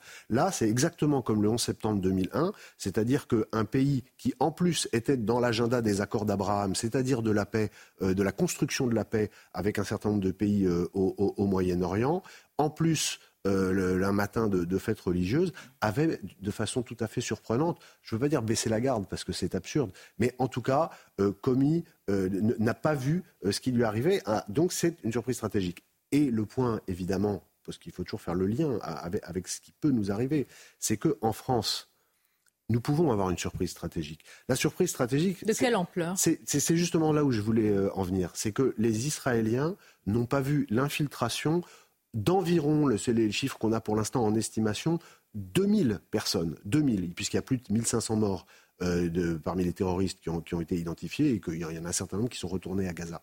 Donc, en grande masse, ça fait 2000 personnes qui ont réussi à infiltrer sur plusieurs jours le territoire israélien euh, sous le nez de tous les services de renseignement. Et j'attire l'attention de chacun sur le fait que nous savons, parce que ça a été dit notamment par Gérald Darmanin, que des équipes de Daesh sont de nouveau sur le territoire européen depuis quelques mois et que nous sommes, et le ministre l'a dit en particulier quand il est venu euh, au, CRSI à une conférence que j'ai organisée le 19 septembre dernier, nous ne sommes absolument pas à l'abri de tels événements en France, évidemment à l'échelle, évidemment euh, à l'échelle, mais nous pouvons tout à fait être de nouveau très durement frappés. Et j'ajoute évidemment que ce qui s'est passé euh, en Israël samedi et dimanche et les, les conséquences, puisque c'est ça que le Hamas cherchait, des images euh, de, de, la contre-offensive légitime israélienne qui va avoir lieu euh, vont euh, nécessairement être exploités à des fins de propagande. on va en parler, Thibault ouais. Restons simplement sur les conséquences et la menace terroriste prégnante en, France. Elle l'est déjà depuis quelque temps. Est-ce qu'à l'aune de ces atrocités en Israël, est-ce qu'elle est montée d'un cran? Et est-ce que par rapport à cette surprise stratégique, nous sommes suffisamment préparés et en alerte alors, selon vous? Là, je vais vous faire une réponse extrêmement claire la menace terroriste structurée, c'est-à-dire nous, avions, nous avons toujours eu depuis des, années une menace endogène de, passage de risque de passage à l'acte individuel mhm. de gens incités par la propagande islamiste. Depuis quelques mois, c'est ce que Gérald Darmanin a dit, mais, mais ça n'a pas été tellement entendu. Donc là, je le redis, nous, nous savons qu'il y a un risque de nous faire de nouveau frapper par des groupes structurés, c'est-à-dire de, plus de l'ampleur du 13 novembre 2015 que euh, de petites attaques au couteau, l'un n'empêchant d'ailleurs pas l'autre. Mais vous me posez la question de savoir si les événements de ce week-end on fait monter d'un cran, je vous réponds, ça a fait monter de plusieurs crans euh, le risque. Et on l'a bien vu du reste, puisque depuis, dès samedi, c'est vous dire à quel point c'est terrible, dès samedi, la communauté juive a été l'objet en France, sur notre territoire, de provocations, de repérage manifeste avec des individus en voiture ou en moto qui tournent autour de synagogues ou d'écoles juives, euh, de, gens qui viennent au contact, qui injurient, qui menacent. Donc il y a plusieurs dizaines d'incidents euh, qui, ont été recensés. Je crois qu'on est, on est quelque part entre 60 ou 70 à peu près. et, et, ça continue à augmenter. Et évidemment, l'appel du patron du Hamas, dont je parlais tout à l'heure, n'arrange évidemment rien la réponse. On a vu les ministres afficher leur fermeté, en particulier le ministre de l'Intérieur, Gérald Darmanin, qui demande l'expulsion immédiate des auteurs euh, étrangers de ces actes euh, antisémites. Euh, pour vous, Thibault de Montréal, fermeté ou alors agitation, communication, comme parfois on sait que ces expulsions ne sont pas si faciles que cela? On peut peut pas faire le procès au ministre de l'Intérieur de, ne pas être sincère, de ne pas avoir la, volonté d'agir. Le problème, mais là on revient à des débats que nous avons déjà, eus et, et, que nous aurons de nouveau, c'est la question d'une part de l'unité gouvernementale sur l'ampleur des moyens à mettre en œuvre politique, puisque le gouvernement n'est pas homogène et la majorité n'est pas homogène sur ce point, d'une part, et d'autre part de, l'énormité euh, de, la masse des contraintes, euh, notamment euh, européennes, qui existent. Juste pour en rappeler une, c'est qu'il y a 15 jours, alors même que l'Europe faisait face à l'affaire de, Lampedusa, la, Cour de justice de l'Union européenne venait rappeler des dispositions techniques dans le détail desquelles je ne rentre pas, mais qui font que, pour faire court, et, il faut que, ceux qui nous écoutent et qui nous regardent le comprennent, si demain un bateau avec des, des, combattants, des terroristes du Hamas sans armes arrivait sur une côte grecque ou italienne, nous ne pourrions pas les refuser, nous ne pourrions pas les expulser, nous ne pourrions pas les empêcher de rentrer. C'est seulement s'ils commettaient un acte hostile que nous pourrions. Le droit communautaire aujourd'hui fait que quiconque entre en Europe mais c'est plus qu'un obstacle. C'est devenu contre-productif. Il faut avoir ça à l'esprit. À l'instant, Gérald Darmanin annonce une centaine d'actes antisémites, 24 interpellations, 2000 euh, signalements euh, euh, à Pharos. Hier, à cette même place, Gérard Larcher, président du Sénat, a dit ceci, a dit nous avons failli. Nous avons été faibles. Je cite sa phrase, il a dit Nous avons accepté qu'au prétexte de la religion, certains quartiers ne soient quasiment plus habitables parce qu'on est juif. Il y a eu beaucoup de réactions après cette phrase. Lucide, mais tardive selon vous? Bah, vous savez que ça fait plus de dix ans que je le dis et que je l'écris euh, sur la, la, Avec un cortège de menaces oui, oui, mais il ne faut pas s'arrêter à ça parce que sinon euh, on ne fait plus rien. Oui, mais rappelons, ceux qui l'ont dénoncé, Thibault de Montbrial, ont été accusés de tous les maux. Oui, euh, eh ben, on va m'accuser de tous les maux. Moi, j'ai beaucoup d'estime de, pour, pour Gérard Larcher, mais ça fait, ça fait plusieurs décennies qu'il est dans la vie politique française et, et il n'a jamais lui-même exercé le pouvoir au sens direct. Mais que ce soit la droite ou la gauche, c'est une défaillance collective considérable de, de, de, de la, des élites françaises. considérable. Considérable. Si nous sommes aujourd'hui dans une société euh, où nous avons euh, une immigration qui est complètement non maîtrisée et dont une fraction importante, heureusement minoritaire, mais importante, mmh. embrasse les thèses islamistes, comme tous les sondages le montrent, et notamment chez les moins de 25 ans, et encore plus chez les lycéens, regardez toutes les études d'opinion dont ces news parlent d'ailleurs régulièrement, nous sommes dans la nasse. Et ça explique du reste l'extraordinaire difficulté, la, gêne de, la, classe politique actuelle euh, à, parler directement de, ces sujets. Parce que d'abord, euh, c'est compliqué euh, de, déplorer, de déplorer les conséquences quand on en a chéri les causes. Et, ensuite, à un moment donné, c'est absolument inéluctable que nous devrons passer à une phase supérieure, à une phase supérieure pour protéger les valeurs mêmes qui sont les nôtres. Euh, les manifestations dites pro-palestiniennes se sont multipliées en France, malgré l'interdiction. En réalité, ce sont des manifestations anti-israéliennes. De quoi sont-elles le révélateur et que se passe-t-il? Est-ce qu'il y a des signaux faibles que vous identifiez dans, dans nos banlieues en ce moment? Plus nous allons aller vers une riposte qui va s'intensifier, plus des images vont circuler sur Gaza bombardé. Quel est le risque à partir de là?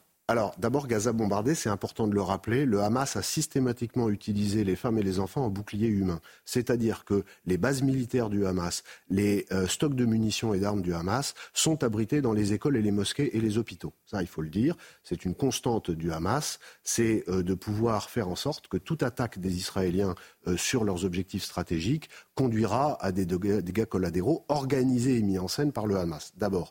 Ensuite, ce que ça nous dit euh, sur la France, eh ben, je vais vous répondre extrêmement franchement. J'étais euh, devant vous après les émeutes mm. de, l'été dernier et je vous disais, pour résumer, que bien sûr il y avait une très bonne réaction euh, du ministère de l'Intérieur et, et, un courage formidable de nos policiers et de nos gendarmes, mais aussi que les trafiquants avaient assez vite sifflé la fin de la récré parce qu'ils avaient besoin de retrouver la paix dans les quartiers pour pouvoir retrouver le business et qu'ils s'étaient opposés à ce que les émeutiers accèdent au, lourd stock d'armes de, guerre qui, qui existe dans nos cités. Et j'avais ajouté que ma crainte, c'était qu'un jour, il y ait un événement qui vienne, par l'émotion qu'il génère, transcender cette euh, rationalité des trafiquants euh, dans les quartiers. Bien ma crainte aujourd'hui, c'est ma crainte. Nous pourrions être nous pourrions, nous pourrions assister à ça, pas forcément dans les jours qui viennent, mais il pourrait y avoir un enchaînement euh, d'actes, euh, en particulier s'il y avait des ingérences étrangères sur le territoire israélien ou autour, et s'il y avait une internationalisation du conflit, si des images étaient, et elles le seront de fait, utilisées en termes de propagande, alors nous risquons effectivement d'avoir un climax et, un effet émotionnel euh, compte tenu des, nombreuses fractures françaises qui fassent que nous, ayons de tels mouvements avec cette fois-ci l'apparition d'armes de guerre dans les mains des, des, ennemis de la France sur son propre territoire. Tout cela, Thibault de Montbrial, est lié euh, euh, au verdict hier, au procès dit de Magnanville. Mohamed Lamine Abérouz, jugé pour complicité dans l'assassinat du couple de policiers à leur domicile de Magnanville dans les Yvelines en 2016, au nom de l'organisation justement État islamique. Il a été condamné. Il faut vraiment le, le marteler ce matin. La réclusion criminelle à perpétuité. La Cour a estimé sans aucune ambiguïté euh, qu'il a été complice du terrorisme. Vous représentez euh, la famille de, Jessica Schneider. J'imagine combien pour vous qui êtes, euh, vous êtes l'avocat, mais vous portez ces combats, j'allais dire, depuis longtemps. C'est une forme de, mission, si je puis dire. Comment vous avez accueilli ce verdict? C'est un ce, dossier, c'est pas c'est pas mon premier dossier contre le terrorisme islamiste, loin s'en faut mais euh, c'est un, des, un des plus éprouvants, un des plus marquants. Et la famille de Jessica Schneider m'avait expressément demandé d'être non seulement évidemment leur avocat, mais d'être l'avocat euh, de la police en général. Et, j'ai porté euh, ça à leur demande, j'ai porté également euh, une forme de parole pour, pour, pour tous les policiers et les, gendarmes de France. Ça a été un, grand combat. la défense a été s'est magnifiquement comportée, s'est battue âprement. Le parquet national antiterroriste à l'audience a été formidable. Et sincèrement, quiconque a assisté de bonne foi à ces 15 jours de débat ne peut que d'une part être glacé, glacé par l'attitude de l'accusé qui a euh, exprimé sa haine de la France dès le premier jour, par la présence dans, dans la salle d'audience de son frère qui a déjà été condamné pour, dans un dossier terroriste, euh, qui a des liens avérés avec des gens proches de, de, de l'État islamique, qui est venu manifestement pour faire pression sur un certain nombre de, de témoins. Euh, donc l'ambiance en dehors du prétoire était aussi délétère que, la, que, que dedans. Tout ça d'ailleurs, par parenthèse, va assez mal avec la thèse de l'innocence. et donc c'est une vraie, c'est une vraie euh, il ne peut pas y avoir de satisfaction quand on est face à des actes d'une telle horreur. Je, vous dis d'ailleurs que ce qui s'est passé à Magnanville euh, est un miroir euh, hmm. en, évidemment réduit de ce qui s'est passé en Israël. Ce sont les mêmes faits à domicile, etc. Mais là, la justice a été magnifique. Elle est passée. L'accusé a fait appel. Nous verrons ce qu'il en est devant la cour d'appel. Mais c'est une décision qui est formidable et qui est très rassurante et pour la France et, pour la police. Et nous pensons évidemment aux familles des deux policiers et, à ce petit enfant. À ce petit enfant, et si vous me le permettez, j'embrasse très fort mes clientes ce matin. Merci Thibault de Montbrial. Merci pour votre analyse ce matin sur CNews et Europe et à très bientôt. À bientôt. C'est News, il est 8h30. Merci d'être avec nous. Merci à vous, Sonia Mabrouk, et à votre invité, Thibault de Montbrial. Euh, beaucoup de choses ont été dites, hein, comme à chaque fois par, euh, par Thibault de Montbrial, notamment euh, le fait que le droit européen est ainsi fait que si un bateau avec des militants du Hamas non armés arrivait sur le territoire européen. On n'est pas armé légalement pour les, leur, bloquer la route. Ça, c'est quelque chose qui m'a frappé dans ce qu'a dit Maître Thibault de Montbrial. On va en reparler, bien sûr. 8h30, on est avec Chanel Housteau. On est avec le docteur Brigitte Millot qui nous a rejoint. Bonjour, docteur. On est avec Gauthier Lebret. On est avec Alexandra Blanc, bien sûr. Le général Clermont nous accompagne, évidemment. Et Lomique Guillot également est avec nous bien sûr. Israël poursuit sa traque des terroristes encore sur le territoire. Et il y a une traque en ce moment même dans le centre-ville d'Ashkelon. Comment les habitants vivent-ils la situation? Antoine Estève et Fabrice Elsner, nos envoyés spéciaux. Antoine euh, qui est en direct avec nous, qui sera en direct dans, dans quelques instants. À tout de suite. Le Hamas a fait, a commis euh, l'irréparable, a commis euh, des actes monstrueux dans une rave party lors de l'attaque de samedi dernier. On sera en direct dans un instant avec Alon Marek, un rescapé euh, du massacre qui témoigne ce matin sur CNews. A tout de suite.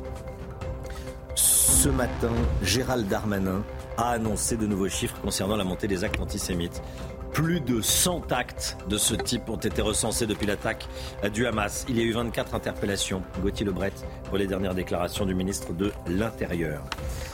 On part tout de suite euh, sur euh, le terrain, mais avant cela, je voulais vous dire qu'on allait parler également euh, avec vous, docteur Brigitte Millot, de la manière avec laquelle il faut parler de ce qui se passe aux enfants. Comment en parler hein? C'est un sujet qui revient souvent mais c'est toujours extrêmement important de le dire et d'avoir un avis médical. Vous êtes là pour ça. Ce sera la santé, 9h moins le quart. On part sur le terrain retrouver Antoine Estève et Fabrice Elsner. Antoine, vous êtes dans le centre-ville d'Ashkelon. Une traque de terroristes est en cours, Antoine. Effectivement, les forces spéciales israéliennes évoluent toujours dans cette bande de terre de 5 km de longueur entre la bande de Gaza et le sud de la ville d'Ashkelon, le centre-ville dans lequel on se trouve en ce moment. Ils recherchent des terroristes qui se seraient cachés après les événements de ce week-end. De nombreux tirs de mitrailleuses ont été entendus de 23h à minuit, principalement dans cette ville, dans le centre-ville, entre les alertes à la roquette aussi qui sont très nombreuses ici. Il y a euh, trois roquettes qui sont tombées encore hier soir dans le centre-ville d'Ashkelon. Alors habituellement, ce quartier dans lequel on se trouve avec euh, Fabrice Elsner, vous allez voir autour de nous, eh bien c'est très vivant. Il y a beaucoup de monde, il y a beaucoup de voitures, euh, des gens qui vont travailler cette heure-ci, par exemple, des cafés qui sont ouverts. Eh bien, aujourd'hui, c'est une ville sinistre, complètement morte. Les habitants se cachent. Tous ceux avec qui euh, eh bien, on arrive à parler nous expliquent qu'ils descendent dans les abris au rythme des alertes en permanence dans la ville. Hier soir, par exemple, 16 alertes entre 20h et 22h. Imaginez un petit peu, quand on est une famille avec des enfants, euh, ce que ça peut représenter ce type d'alerte le soir. Alors tous nous disent qu'ils attendent une intervention de l'armée israélienne. Comprenez par là surtout une intervention terrestre avec ces milliers de soldats qui se massent en ce moment euh, auprès de la bande de Gaza, que nous allons retrouver tout à l'heure pour vous montrer effectivement comment ça se passe aujourd'hui, justement, à l'entrée de la bande de Gaza. Antoine Estève, l'un des envoyés spéciaux de, de, de CNews avec nous, avec Fabrice Elsner. Voilà, euh, Fabrice à la caméra, c'est lui qui filme euh, les images et, Antoine qui, euh, qui, raconte. Merci, à, merci beaucoup à, tous les deux. Des témoignages sur CNews et notamment dans, la matinale. On est avec Alon Marek, rescapé de la rave party. la rave party et ses martyrs. Alon Marek en direct. Bonjour monsieur, merci de, témoigner ce matin. Vous étiez dans cette, dans cette rêve partie où plus de 250 jeunes sont, euh, sont décédés victimes de l'islamisme, victimes des terroristes islamistes du, du Hamas. Euh, vous étiez où au moment de, de l'attaque à Marek? Donc, euh, en fait, tout a commencé à 6h30 du matin, quand il y avait des roquettes et des missiles qui se sont fait envoyer de Gaza dans les territoires israéliens. Euh, il faut dire qu'on connaît tous les, le, procès quand ça arrive. Il faut s'allonger par terre et attendre un instant que, que ça passe. Vu que ça n'a pas passé, on nous a, les organisateurs du festival nous ont tous demandé de rentrer chez nous le plus vite possible. Et c'est là-bas que ça a commencé, la panique un peu a commencé parce qu'on a compris que c'est beaucoup plus sérieux cette fois-ci que les, que les dernières fois. Euh, moi, avec mon copain, on, a assemblé tout notre équipement de, camping. On a dit au revoir à tous nos copains sur place. Et on est parti euh, à la voiture. Euh, à la sortie du parking, il y avait une grande ligne de voitures qui se formait. Et au bout de 3-4 minutes qu'on sort, il y avait une route pour sortir du festival. donc tout le monde roule sur cette route en, en, ligne. Et en bout de 3-4 minutes, on voit tout le monde qui fait demi-tour. Euh, donc moi et mon copain, on comprend pas ce qui se passe vraiment. Euh, je sors ma tête de la fenêtre et je vois 200 mètres plus loin, je vois des voitures euh, sur le côté de la route.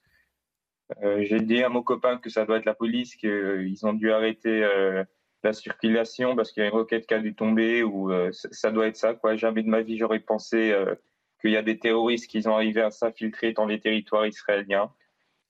Et donc, on décide de rouler. Euh, on est arrivé à la situation qu'on était premier sur la ligne parce que tout le monde devant nous a fait déjà demi-tour. Donc, on a décidé de rouler. S'il y a quelqu'un qui bloque la route, il va nous dire de faire demi-tour et on cherchera un, une nouvelle, euh, un nouveau chemin pour rentrer chez nous. Donc, on roule et, je vois à 20 mètres à ma droite euh, de trois policiers avec leurs pistolets en air et 20 encore 20-30 mètres plus loin, il y avait euh, au moins un terroriste du Hamas que j'ai vu dans mes yeux qui se cachait derrière une camionnette avec euh, une mitraillette qui commençait à fusiller ces trois policiers.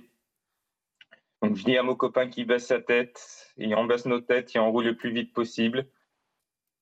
Et ces trois policiers, que je ne sais pas s'ils sont vivants ou morts, j'imagine qu'ils sont morts, euh, ils m'ont sauvé notre vie, et c'est sûr, parce que juste après, on a compris, euh, plusieurs instants après, on a compris que les voitures que j'ai vues sur les côtés de la route, euh, c'est des voitures que tout leur, tout leur vitres étaient cassées.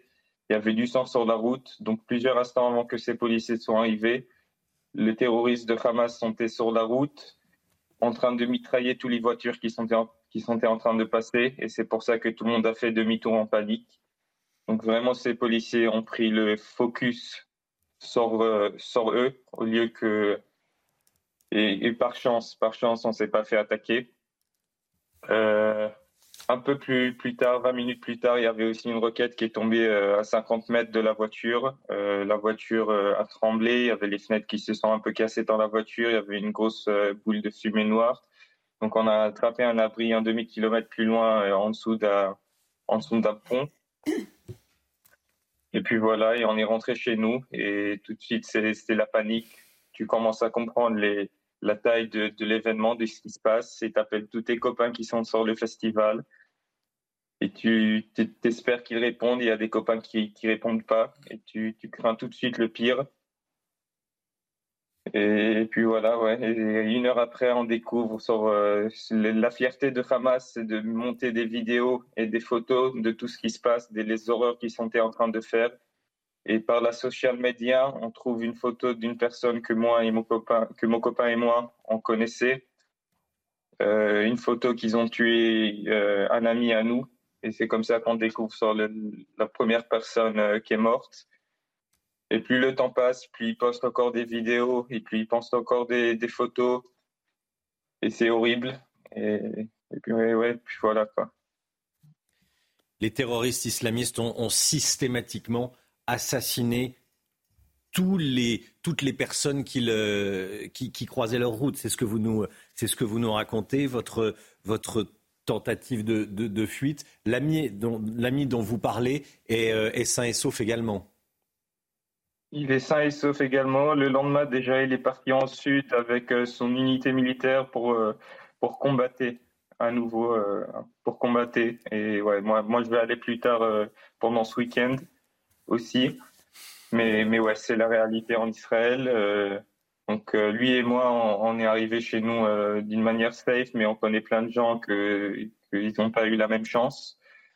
Je peux vous dire, j'ai entendu des histoires de mes copains qui me racontaient après que qu'ils ont arrivé à survécu cet événement aussi, qui, se cachaient dans la forêt pendant des heures et des heures et qui, couraient de tous les côtés et ils pouvaient pas respirer après qu'ils se cachaient, ils pouvaient pas respirer parce qu'ils entendaient euh, des, fusils juste qui se faisaient tirer à, à plusieurs mètres à côté d'eux. Ils pouvaient vraiment pas parler, pas respirer, faire aucun bruit. C'est des images que je souhaite à personne, à personne de voir et, des histoires que je souhaite à personne d'entendre parce que c'est vraiment c'est cruel. Et et ouais, c'est pas facile. Ça fait plusieurs matins que chaque matin que je me lève, j'ouvre mon portable et la première chose que je, que je fais, c'est euh, avoir des updates et voir est-ce que je connais une personne qui est morte pendant la nuit, donc un des soldats, ou est-ce qu'ils ont découvert, découvert un, nouveau corps d'une personne que je connaissais du festival. Et c'est vraiment, c'est des jours pas faciles. C'était inimaginable euh, ce, que vous, euh, ce que vous avez vécu. Euh, c'est ce que vous nous avez dit au, début de cet entretien. Vous n'aviez pas pu le, concevoir, vous sentiez en sécurité. Ouais, donc on n'a vraiment pas compris. C'est juste après qu'on est rentré chez nous, parce qu'en début, quand j'ai vu les, premiers terroristes du Hamas, on a dû se dire il y a eu des tunnels parce que c'est une réalité que vraiment malheureusement, c'est pas la première fois et on connaît cette réalité on, s'est dit qu'il y a dû avoir des tunnels de Gaza tant, Israël. Il y avait plusieurs euh, terroristes qui ont arrivé à s'infiltrer, mais jamais de notre vie on a imaginé les tailles de, tout ce qui se passait, que tu avais des centaines, même plus que 1000 terroristes qui ont arrivé à s'infiltrer dans les territoires israéliens et prendre euh, euh, des bases entières prendre des, villages entiers, sept villages ou huit villages et des bases entières et tuer chaque personne qu'ils voyaient. Ils ont arraché des familles de leur maison.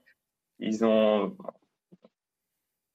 C'est des, parents qui ont vu leur enfant se faire euh, tuer devant leurs yeux et des familles qui se sont fait sortir de, leur maison et mitrailler devant leurs portes. C'est des images vraiment terrible. Et je peux vous dire que je ne sais pas c'est quoi les vidéos et les photos qu'on voit euh, en dehors euh, d'Israël, mais ici, toutes les photos et les vidéos, ils ont tout posté sur les social media.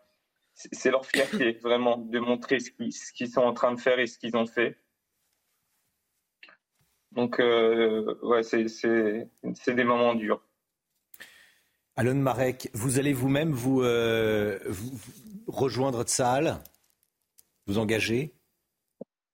Donc, ouais, je devais rejoindre ça déjà euh, lundi, mais vu qu'il y avait au départ, je devais aller sur une base et après, il y avait un peu des problèmes. Ils donc, ils m'ont demandé de, venir plus tard pendant la semaine. Mais euh, ouais, j'ai tous mes, mes, potes qui sont déjà partis et qui sont en train de se battre. Ça fait plusieurs jours qu'ils sont en train de se battre euh, en sud. Euh, et donc, ouais. Merci. Merci d'avoir témoigné en direct ce matin dans la matinale de CNews. merci beaucoup. C'est important de dire ce qui s'est passé. Vous l'avez vécu, vous l'avez vu, vous l'avez euh, vécu dans votre chair, vous avez eu peur et, euh, et vous l'avez dit, vous l'avez raconté. Évidemment que c'est important. je vous remercie à titre personnel et voilà. Une dernière chose, si, oui, vous me permettez. donc ouais, donc je voudrais dire merci beaucoup aussi pour tout le soutien que je vois partout dans le monde et, et en France aussi. Et Vraiment, c'est très important que, que le monde ferme pas ses yeux à ce qui se passe en Israël parce que c'est vraiment des images d'horreur et tu as plus que 150 otages dans Gaza et des, des, des, parents, plus que 150 parents qui savent pas ce qui se passe avec leurs enfants. Et il faut, il faut que le monde ferme pas ses yeux à ces images et c'est très important que, que, tout le monde voit ça. Donc, euh, merci pour le soutien et, et puis voilà quoi. Et c'est pour ça que vous étiez et c'est pour ça que vous étiez en direct avec nous ce matin dans la matinale de CNews. Merci Alon Marek. Merci à vous. Euh, la santé tout de suite. Vivez un moment d'émotion devant votre programme avec XXL Maison, mobilier design et décoration. La santé avec le docteur Brigitte Millot. Euh, Brigitte, on a tous envie, évidemment, de protéger les enfants des horreurs du monde euh, en général. Est-ce que c'est une bonne chose? On en parle, euh, étant donné ce qui se passe en, Israël, et on en parle avec vous ce matin, Brigitte. Alors, ce qu'il faut bien comprendre, c'est que les, enfants sont plus sensibles finalement aux émotions qu'ils ressentent, à travers vous notamment, aux émotions des parents, plutôt qu'à la réalité des événements. Donc ça va être très difficile de leur cacher. En plus, il ne faut pas leur cacher. Il n'y a rien de pire que s'arrêter de parler quand ils arrivent, d'éteindre la télévision, etc. Sans pour autant laisser la télévision marcher en permanence. Hein. Mmh. Les images sont redoutables pour tout le monde. Mais euh, il ne faut pas non plus s'arrêter, sinon ils vont se sentir rejetés et ne pas comprendre. Il faut bien comprendre que les enfants, vous êtes leur modèle. Euh, s'ils pouvaient vous scanneriser ou vous photocopier et être comme vous, tant qu'ils sont petits, après ça passe, hein. mais ils, le feraient. Euh, les enfants, euh, leur vie, elle est un peu jusqu'à, on va dire, jusqu'à l'âge de raison, jusqu'à 6 ans à peu près, euh, leur vie est un peu binaire. Hein. Soit vous êtes grand, soit vous êtes petit, soit vous êtes gros, soit vous êtes maigre, soit vous êtes sale, soit vous êtes propre. On n'est pas dans la nuance. Et voilà. Et soit vous êtes gentil, soit vous êtes méchant. Et là, justement, il ne faut, il faut pas banaliser les mots. Même chez les tout petits, il ne faut pas dire que ce sont des méchants parce que sinon ils vont pas comprendre. Eux, quand vous les punissez, tiens, euh, Maxout a été méchant, je vais te punir. Donc il faut surtout pas euh, banaliser les mots. Il faut leur dire que ce sont des criminels, des assassins. Euh, voilà. Après, pour eux, n'oubliez pas que la vie, elle est un peu, elle a pas du, c'est pas un concept de réalité. Hein. Euh, Blanche Neige, elle mange une pomme empoisonnée, elle meurt. Et puis il y a un prince charmant qui passe par là, qui l'embrasse et elle ressuscite. Donc, donc oui, mais en revanche, il ne faut pas hésiter à leur parler de la violence. Ça fait partie de leur rééducation. N'oubliez pas les contes de Perrault. Il y a des ogres qui mangent leurs enfants. Il y a des, des parents qui sèment, qui perdent leurs enfants dans, mmh. dans la forêt. Donc il ne faut pas non plus avoir peur de leur parler, mais avec des mots adaptés à leur âge. Après, plus, je ne vais pas parler des adolescents parce que là, il y a tous les réseaux sociaux qui entrent en jeu, etc. Mais après, plus grand, euh, là aussi, c'est assez compliqué de, de leur parler. Il faut déjà, avant de leur parler, être clair avec vous-même. Si vous, vous n'êtes pas clair avec ce que vous pensez, vous ne serez pas factuel. Vous n'arriverez pas à leur expliquer, à leur parler normalement. Il y avait ce fameux poète euh, Tara Benjeloun qui avait écrit un livre sur l'islam expliqué à ma fille et qui expliquait le terrorisme. Et là, il disait qu'il fallait nommer les choses. Et, les enfants, ils se demandent, mais ils sont fous Mais non, ils sont pas fous. Ce sont simplement des gens fragiles qui ont été manipulés, qui ont été déprogrammés ou programmés plutôt pour tuer. Ce, ne sont pas des êtres. On leur a promis n'importe quoi. On leur a promis euh, un, un, paradis avec des vierges, euh, des promesses mirobolantes auxquelles ils ont adhéré, et surtout, on les a formés, on les a manipulés, on les a programmés pour tuer. Ce ne sont pas des êtres humains, ce ne sont pas des animaux, ce sont devenus des monstres, des monstres déconnectés de la réalité, des monstres pour qui la mort n'a pas d'importance. Ce sont des pleutres, des lâches qui s'attaquent aux femmes, qui s'attaquent aux enfants, qui s'attaquent aux, aux vieillards. Et ça, il faut expliquer qu'ils ne font pas partie de notre monde. Il faut, vous savez, les enfants, on leur parle des monstres, mais il faut leur dire, ce sont des monstres. Ce, sont, ce ne sont plus, ils ne font plus partie de notre monde, et les enfants ont toujours besoin d'être rassurés. Donc il faut aussi leur expliquer que les parents, la société, les institutions, l'armée sont là pour les mettre hors d'état de nuire. Et il faut arriver à les mettre hors d'état de nuire. Il faut bien entendu leur parler. Il faut leur dire aussi que ce n'est pas la religion. Il n'y a aucune religion qu'ils disent de tuer des femmes et des enfants, de les torturer, de les massacrer. Aucune. Euh, enfin, il va falloir surtout euh, faire attention à leur changement de comportement, notamment chez les tout petits, un tout petit qui reste beaucoup plus souvent avec son doudou, euh, qui veut pas s'endormir seul, etc. Là, il va falloir être vigilant, il va falloir passer du temps avec lui, ou alors des enfants qui jusqu'à présent restaient seuls à la maison et qui ne veulent plus rester seuls, voire même certains qui ne veulent plus aller à l'école. Voilà, il faut mm. Être attentif à tout ça, éventuellement se faire aider d'un professionnel, parce qu'on ne se rend pas compte, mais ces images, ces ces récits, ces voix ont forcément un impact sur les enfants. Donc il faut être très vigilant et il ne faut pas avoir peur de nommer les choses. C'était votre programme avec XXL Maison, Mobilier Design et Décoration. 8h48. Merci, docteur Millot. Euh, plus d'une cent... oui, docteur Brigitte Millot. Euh, depuis que j'ai montré un peu mon émotion, enfin un peu euh, débordante lundi, j'ai eu beaucoup de questions me demandant si j'étais juive. Je ne comprends pas cette question. Il faut être juif pour ressentir de l'émotion mmh. face à ces, horreurs. J'avoue que je, ne comprends pas. Plus d'une centaine d'actes antisémites. Euh, qui vous dit ça Sur les réseaux sociaux? Oui, des, gens qui écrivent, qui me demandent. C'est scandaleux, évidemment. C'est assez euh, fou. Et puis, enfin bon. Ce sont des gens qui n'ont rien compris à ce qui se passait, voilà. évidemment. Euh, plus d'une centaine d'actes antisémites en France depuis samedi. Le, ce chiffre a été donné par Gérald Darmanin, hein, Gauthier Lebret. Oui, il a expliqué que ça allait du tag antisémite, de la croix gammée euh, à une personne qui s'est présentée devant une synagogue ou une école juive avec des armes blanches. Donc euh, il y a eu 24 interpellations aussi. Il y a eu trois expulsions. Gérald Darmanin a décidé d'expulser systématiquement les étrangers, de leur retirer leur titre de séjour qui se rendaient coupables d'actes euh, antisémites. Ça sera évidemment l'un des sujets de la réunion d'aujourd'hui à l'Elysée avec les chefs de parti, puisqu'il y a une crainte de l'importation du conflit en France. Elisabeth Borne est très prudente. Elle s'est pas rendue à la marche pour Israël lundi, de peur qu'on lui reproche après de ne pas se rendre pour une marche pour la Palestine. Face à cela, on pouvait s'attendre à un consensus politique sur la nature du Hamas, une entité évidemment terroriste. Hmm. Ce n'est pas le cas. Ça sera aussi à l'ordre du jour et on imagine le malaise de Manuel Bompard puisque c'est le titre de la réunion. Merci Gauthier plus d'une centaine d'actes antisémites en France depuis, depuis samedi. Oui, il y a une véritable hausse depuis le début du conflit. 8h50, euh, restez bien sur CNews. Bien sûr, dans un instant, c'est l'heure des pros avec Pascal Pro et tous ses invités. Nous, on se retrouve demain matin dès 5h55 pour une nouvelle matinale. À demain. Hey, it's Danny Pellegrino from Everything Iconic. Ready to upgrade your style game without blowing your budget? Check out Quince. They've got all the good stuff shirts and polos, activewear, and fine leather goods, all at 50 to 80% less than other high end brands. And the best part? They're all about safe, ethical, and responsible manufacturing. Get that luxury vibe without the luxury price tag. Hit up quince.com slash upgrade for free shipping and 365 day returns on your next order. That's quince.com slash upgrade.